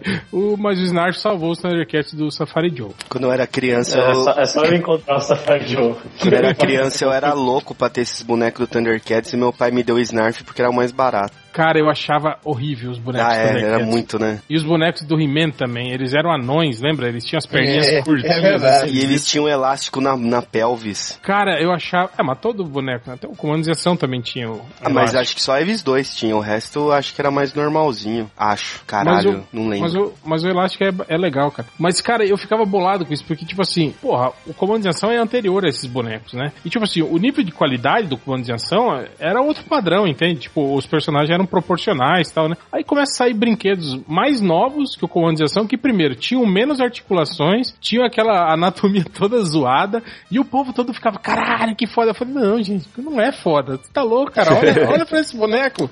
Ele é horrível, cara. Não, é foda, é o He-Man, cara, é o He-Man. Eu não, sinceramente, não concordava, cara. Pra mim, para mim, os, os mais fodas não eram nem os comandos de ação, eram os, os, os da Glaslit, que era o Duro na Queda, o MacGyver, o Esquadrão Classe A, aqueles bonecos da Glaslit, que também eram mais baratos que o comando de ação. O que eu ficava puto nos comandos em ação é que eles quebravam o dedão. Você Quebrava lembra? o dedo, uma- mas aí eu fazia a mãozinha de Durepox. uma- Você não fazia isso? Não, eu jogava fora e ficava tipo Ah, lulista. para, cara. Tipo, não, jogava, jogava fora fora- o dedo, o dedo. Ah, tipo, tá. não colava. Ficava. Aí meu pai zoava que eles eram lulistas. e meu pai podia falar porque ele trampou com o Lula. Isso todo mundo Eu sabe em São Bernardo, podia falar então. porque ele tinha- não tinha um dedo. Era amigo, bababá. É, é. Mas não era Ué, do Lula, sindicalista. teu pai? O irmão do Lula trampava na prefeitura no mesmo departamento que meu pai, então o Lula sempre tava lá. Aí eles ele ficaram amigos. E seu pai não, não se deu bem também na vida? Não, pior que não. Dava- entrou no esquema, tá? Puta que Devia. pariu, né? que é isso? Ah, eu não tava comendo batata desidratada e ovo. É, hoje provavelmente você estaria lá fazendo companhia ao Zé Dirceu comendo. É, eu ia dizer, hoje o Catena poderia estar sendo investigado pela Lava Jato, né? É. E, e você viu tanto que emagreceu, né? O Zé Dirceu. Nossa, tá, eu ia falar tadinho, mas no sentido o cara tá só o Tadinho. farelo, né? Puta que Pois é. pariu. Tadinho de mim. E eu você gostei. pelo menos tá pobre, mas tá engordando. Tô, tô barrigudinho. Eu gostei É, do. Eu, eu tava vendo no. Não lembro que canal foi que o, o cara faz uma pergunta pra ele toda foda, blá blá blá, não sei o que, esse envolvimento. É, o meu advogado orientou a não dizer nada. E, e foda-se, tipo. É, Ele cara. ficou umas três horas calado na CPI que eu Pô, olhei. toda CPI é assim, né, cara? Os caras não falam porra nenhuma. Cara de cu. É. É, tá aqui, o lamentável da semana foi marcado que é o Galo Travis. Na última Não, é o de baixo. Mas eu comentário errado do Ga- Galo Travis mesmo. Não, cara, mas tá aqui, o Galo Travis fala, uma cocota aqui veio me chavecar quando eu ainda estava no Canadá, meses atrás. É gordinha e reaça. Alimentei a putaria na época só pelo esporte. Mas aí agora ela ressuscitou e eu não quero sair com ela. Como faz? Aí o senhor sinistro mandou, passa o contato. Eu, eu ia fazer um comentário, mas já me chamaram de. Esqueci até o nome da palavra. Sexista. Sex- Sexista. Que eu confesso que eu me virei de lado, peguei o telefone e fui olhar na Wikipedia, que era sexista. Então, beleza. Eu acho que o importante é amar, seja o que for. O Slag, o Des- Desnecessário, falou: em pouco mais de um ano, o Catena conseguiu um beijo da Honda House e uma entrevista com a Nana Gouveia para o MDM. Se fosse o outro lá, ia ser um beijo de um boneco de pano e uma entrevista com a mulher maçã. Vai ficar bolado. Vai ficar bolado. O, o Garzihan, Garzihan, sei lá, falou: agora que a Nana aceitou o convite, os MDMs devem estar desesperados. O seu duo aqui falou: o preparo mental do Change deve, ser, deve estar zerado. O Garzihan falou que ele vai ter um, uma pane no cérebro, tipo, chamando ela de Amanda Gouveia, Aline Gouveia. e aí ele desmaia. Ó, eu vou falar pra vocês que deu trabalho realmente gravar esse podcast, deu problema na internet do Change, depois deu problema na minha internet, mas uh, a gente conseguiu chegar até o final com- da- da- do podcast, eu acho que, acho que ficou, ficou bem. Não, ficou bem bacana. O mais legal mesmo foi depois do podcast que ela fez um, um strip pra gente pela, pela câmera, que vocês infelizmente não vão ver. É, Brincadeira, não fez não. Ou fez, ou não. não. Fica aí Mas- na, na dúvida. Não fez, mas todos nós imaginamos ela fazer. É, o Garzinha. é, não, sem graça. Não, não. Tá aqui, o Alípio. Jack. Alípio Jack Mel Horseman falou assim: Gente, vocês sabem qual é a, a bala? Ele escreveu a bala tudo junto, né?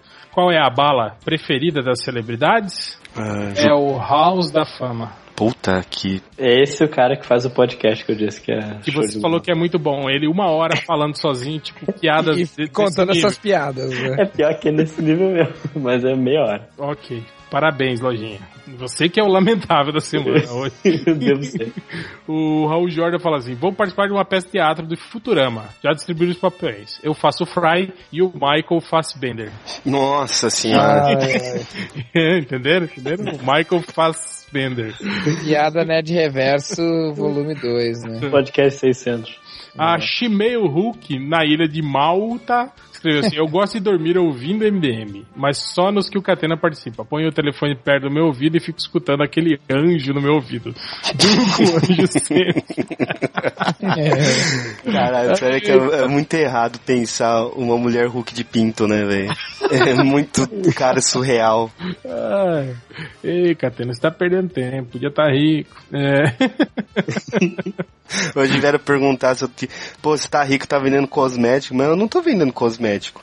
Mas é isso, cheio de comentários. Vamos rapidinho aqui para as estatísticas, estatísticas do MDM. Foram bem pouco de estatísticas. É, teve um cara que chegou no MDM procurando assim: No livro A Morte do Wolverine, é porque ele vai morrer? Não, mulher. É porque ele tá grávido, vai nascer. É, porra. não, ele subiu no telhado só. Outro cara, esse cara tava revoltado, ele escreveu assim, YouTube do cu com bosta e merda, não aceita minha conta. Provavelmente eu tava dando problema no YouTube e ele Tava. Tava, tava muito bolado.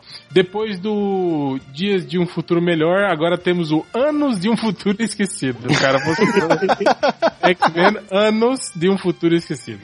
É um é um filme bem mais longo. É, pois é. Outro cara procurou por uns personagens do Marvel com o nome do lado. Ele quer saber o nome do personagem, né? Então ele tá querendo que o Google traga pra ele os personagens com o nome do lado. Ah, só uma coisa. Quando vocês falaram Anos de um Futuro Esquecido, tem um post no MDM com o nome Anos de um Futuro Esquecido. Aí, que bom. Foi por causa disso. Vocês que financiam. Não, mas eu acho que teve no Secret Wars, não tinha essa Foi, realidade foi. alternativa, eu acho que tinha um. Eu tô Chamava. Anos Esquecido? Foi até o. Tango que fez o coisa, então qualquer coisa, culpa é ele. É, outro cara procurou por desenho do Hulk lutando com a Dilma. Curti esse, eu curti. Não, mas eu fico pensando porque uh, se o pessoal acha que, que desenho é uma coisa do tipo assim, que se gera, que existe uma inco- um inconsciente coletivo que os desenhos se geram baseado nas, nas coisas que acontecem no Tem. mundo, assim. Não, É no cara, desejo, que tem- é desejo do coração. que tem um desenhista que trabalha lá no Google. Quando você faz a busca, ele desenha rapidinho lá e passa pra você. Real, ele desenha em tempo real lá. Outro cara procurou por Dolph Lundgren frases. Esse cara é reincidente. Ele... já tava, já teve por aqui já. O cara procurando frases célebres do grande filósofo Dolph Lundgren. Que, aliás, ele é, é formado, né? Ele é, ele é mestre, eu acho, sei lá, em bioquímica, alguma coisa assim. Ele é, ele é meio maluco aí. Deve ter o Adolf Landry, o Pensador. É. É, Ah, agora entendi por que todo post veio pro Duff Lundgren. O Bugman fez um post fazendo uma homenagem ao Duff Lundgren, que tem Ó. 40 page downs. Nossa. Isso, explica muita coisa. É, outro cara procurou por trabalhar ven- vendendo roupas infantis de personagens como Homem-Aranha, Ben 10 é contra a vontade de Deus? Ah, tu tá de, saca... não, tá de sacanagem. Não. Que é estatística. Ah, Não, só pode ser. Isso não é a vida real, cara. Não é. Como, como? Não, fala, fala de novo aí que eu acho que perdi um teco. eu vou até colar aqui pra vocês do chat, pra vocês soltar no... Olha lá. Trabalhar vendendo roupas infantis de personagens como Homem-Aranha, Ben 10 é contra a vontade de Deus? Cara, por que seria? São heróis, cara. Aposto, Talvez seja. O Homem-Aranha não. O Homem-Aranha faz o sinal do capeta pra Ah, soltar é. Homem-Aranha não. Tu, tu, Tanto tu lembra, né, Real, do José Irion, né? Ele que começou Sim, com essas. Exatamente, de- de- exatamente. Escreveu até livro a respeito disso, cara. E o, e o Ben Ah, 10 viu, hein? mora numa van com o tiozão e a, sei lá, se é prima dele, irmã O Ben 10 dele. não, não vira um demonião também? Um do- uma das versões do Ben 10 não vira um demônio? Um cramunhão Ah, de quatro ser. braços. cramunhão, eu ser gosto desse cramunhão. Então, então não venda, viu? Porque é contra a vontade de Deus, sim. Tá? É, outro cara procurou assim: ninjas, desenho, sem ser, sem ser, ele escreveu sem ser, sem ser a tartaruga ninja. Ele quer um desenho de ninja sem ser a tartaruga ninja. Ou seja, ele só quer um ninja. É, É, só ter exato. digitado Só isso. que o jeito que ele botou sem ser ficou assim, ó, sem ser. É, sem, ser, sem ser eight. É, aí eu acho que ninjas, desenho sem ser a tartaruga ninja. Aí vem o mestre Splinter, né? Que, é o sem ser. o sem ser das tartarugas ninja. Não, pior que o imbecil, quando ele faz essa procura no Google, tipo, só deve ter dado o resultado da tartaruga ninja. Tartaruga ninja, Não óbvio, tem né? nenhum outro. Tipo, porque tá lá na busca, né? Aí ele vai dizer que Google é mais burro, não sabe? Eu falei que não é pra ser a tartaruga ninja e me manda desenho da tartaruga ninja. É, outro cara procurou por super-heróis que usam roupa normal. Tá, ou seja, ele tá procurando por pessoas normais. É, exato, né? Outro procura por bater punheta envelhece o organismo? ah, Ai, caralho. É o medo das pessoas. Não, na pior das hipóteses, dá uma tendinite, um, uma torção. cara, se fosse, se fosse mesmo, a, a adolescência ia ser o período Ia mais curto da, da vida dele. É tipo, duas semanas eles já estão tudo na idade adulta, esses filhos da puta, né? Isso aí com certeza foi, foi alguém que contou essa, essa balela aí. pelo na mão. É, é, a Vera é que, que entrou nessa vibe aí. Envelhece o organismo, caralho. É, outro cara botou assim: Eu sou um cara legal com bons sentimentos. E chegou no MDM, tipo, ele tá é, apresentando o currículo dele, né, pro Google, sabe? E Não, e aí o. Google disse assim, não, não, não, tu precisa então desse site. é assim, só desse site pra tu mudar. É, é, outro também, o espertão, ele, ele pergunta pro Google: Vikings é o Marco Polo? Não. É o Marco Polo, é o Marco Polo, porra. É, os Vikings estão um pouco mais pra cima, viu, do Marco Polo. e pra terminar. Não, não, porque Marco Polo não foi pra China, sabe onde lá ele foi? Eu nunca entendi a piadinha do Marco Polo que tem nos filmes em inglês. É porque é uma brincadeira de, bus de procurar e achar, Catena. Marco Polo Mas não, nunca brincou, não, não, mas não tem nenhuma, uma, como que se diz? Não é putaria, não. Não, cara, é tipo. Ninguém falou é tipo esconde-esconde, entende? Ah, é porque eu- a última vez que eu vi foi no Two and a Half Men e o Charlie falava isso. Aí eu pensei que tinha que fosse alguma piada. Ah, é que Não. tem, tem uma putaria. Tipo, a mulher se esconde embaixo da coberta e ele vai lá e acha, entende? Ah, É, que, que ele, que a pessoa que tá procurando fala Marcos, os outros que estão te respondendo tem que gritar Polo. Ah, ele tem que eu pe- achar por causa é disso. tipo um gato minha. É ou não? É? Não sei o que, que é isso. Eu sei, eu sei, eu eu Essa brincadeira deve ter só em São Bernardo. Eu tô fingindo que eu sei. Essa é uma brincadeira sexual, talvez? É, um pouquinho. É. E Ou, terminar, ou foi adaptada, eu acho. E pra terminar, pra você ver como tá o nível de dependência das pessoas do Google, o cara procurou isso aqui no Google. Qual seria o nome do meu filho? Imagina o cara na frente do computador, assim, ó, va- vai pegar lá tua. Vai pegar o do, do chão o negócio lá, o. o Pô, qual é o nome do meu filho mesmo, cara? Aí vai, vai procurar no Google. Não, eu acho que tá tipo assim, vai nascer, entende? Aí ele tá sem ideia, aí digita lá no Google, "Hum, qual seria o nome do meu filho, né? Porra. Ele acha que o cara vai ter que pre preencher lá, tipo, alguns dados sobre o cara, sobre a, sobre a esposa, e o, o Google vai dar, ó, o melhor nome pro teu filho é tipo, faça o teste. Qual seria o nome do seu filho, né? Astrologia, qual é aquela coisa, numerologia? Que Ele podia, né, homenagear o- a, a versão do Superman que a gente assistiu e botar o nome do meu filho é você.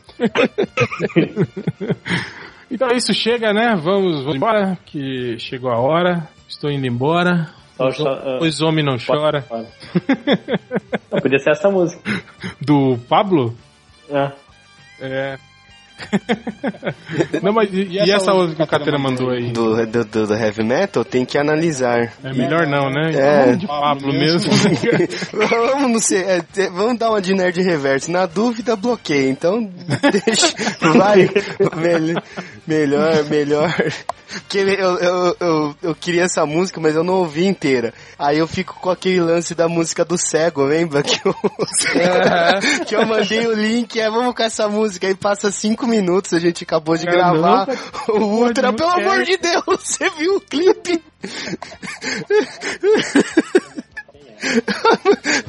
Foi muito engraçado. E o pior é que depois eu descobri que é fake aquele Era uma clipe mentira, lá. né? é, o cara era um tipo, baita um... o, o cego músico era um cara famoso e aqueles meninos nem era filho dele. Eu fiquei uma semana mó mal, assim, tipo, caralho, fui mó escroto, devia ter.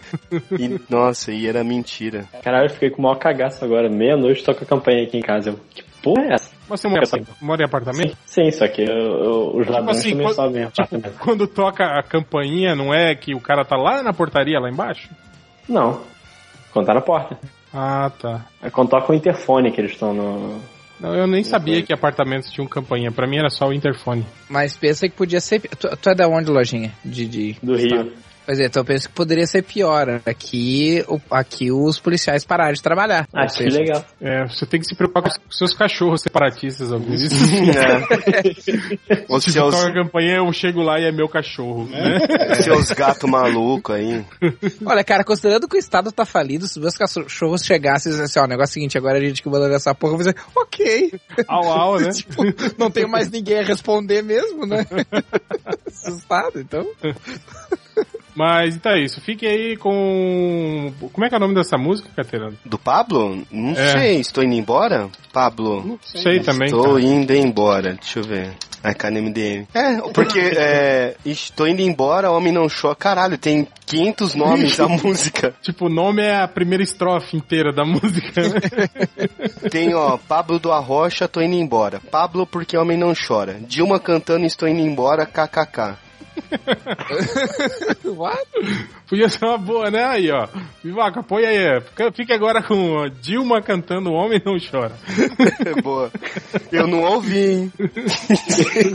Bebê, estou indo embora. Porque homem não chora, Pablo lançamento. E tem É. os vídeos da galera ouvindo e chorando, né? Esses eu acho os mais maneiros.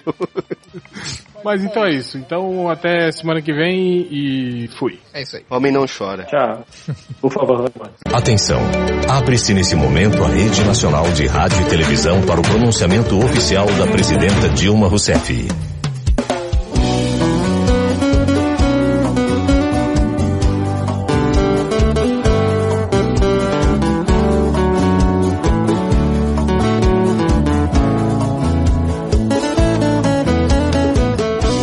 Estou indo embora.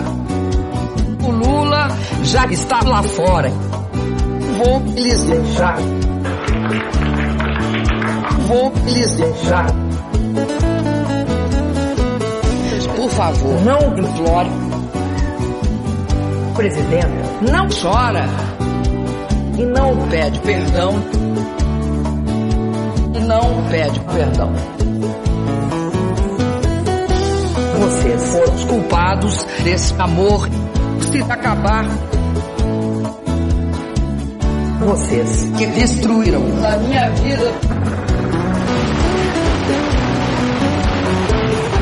Vocês que machucaram meu coração. Me fizeram chorar. Me deixaram em um beco sem saída. Estou indo embora agora. Por favor, não implore. Presidenta, não chora. Estou indo embora agora. O Lula já está lá fora. Presidenta, não chora.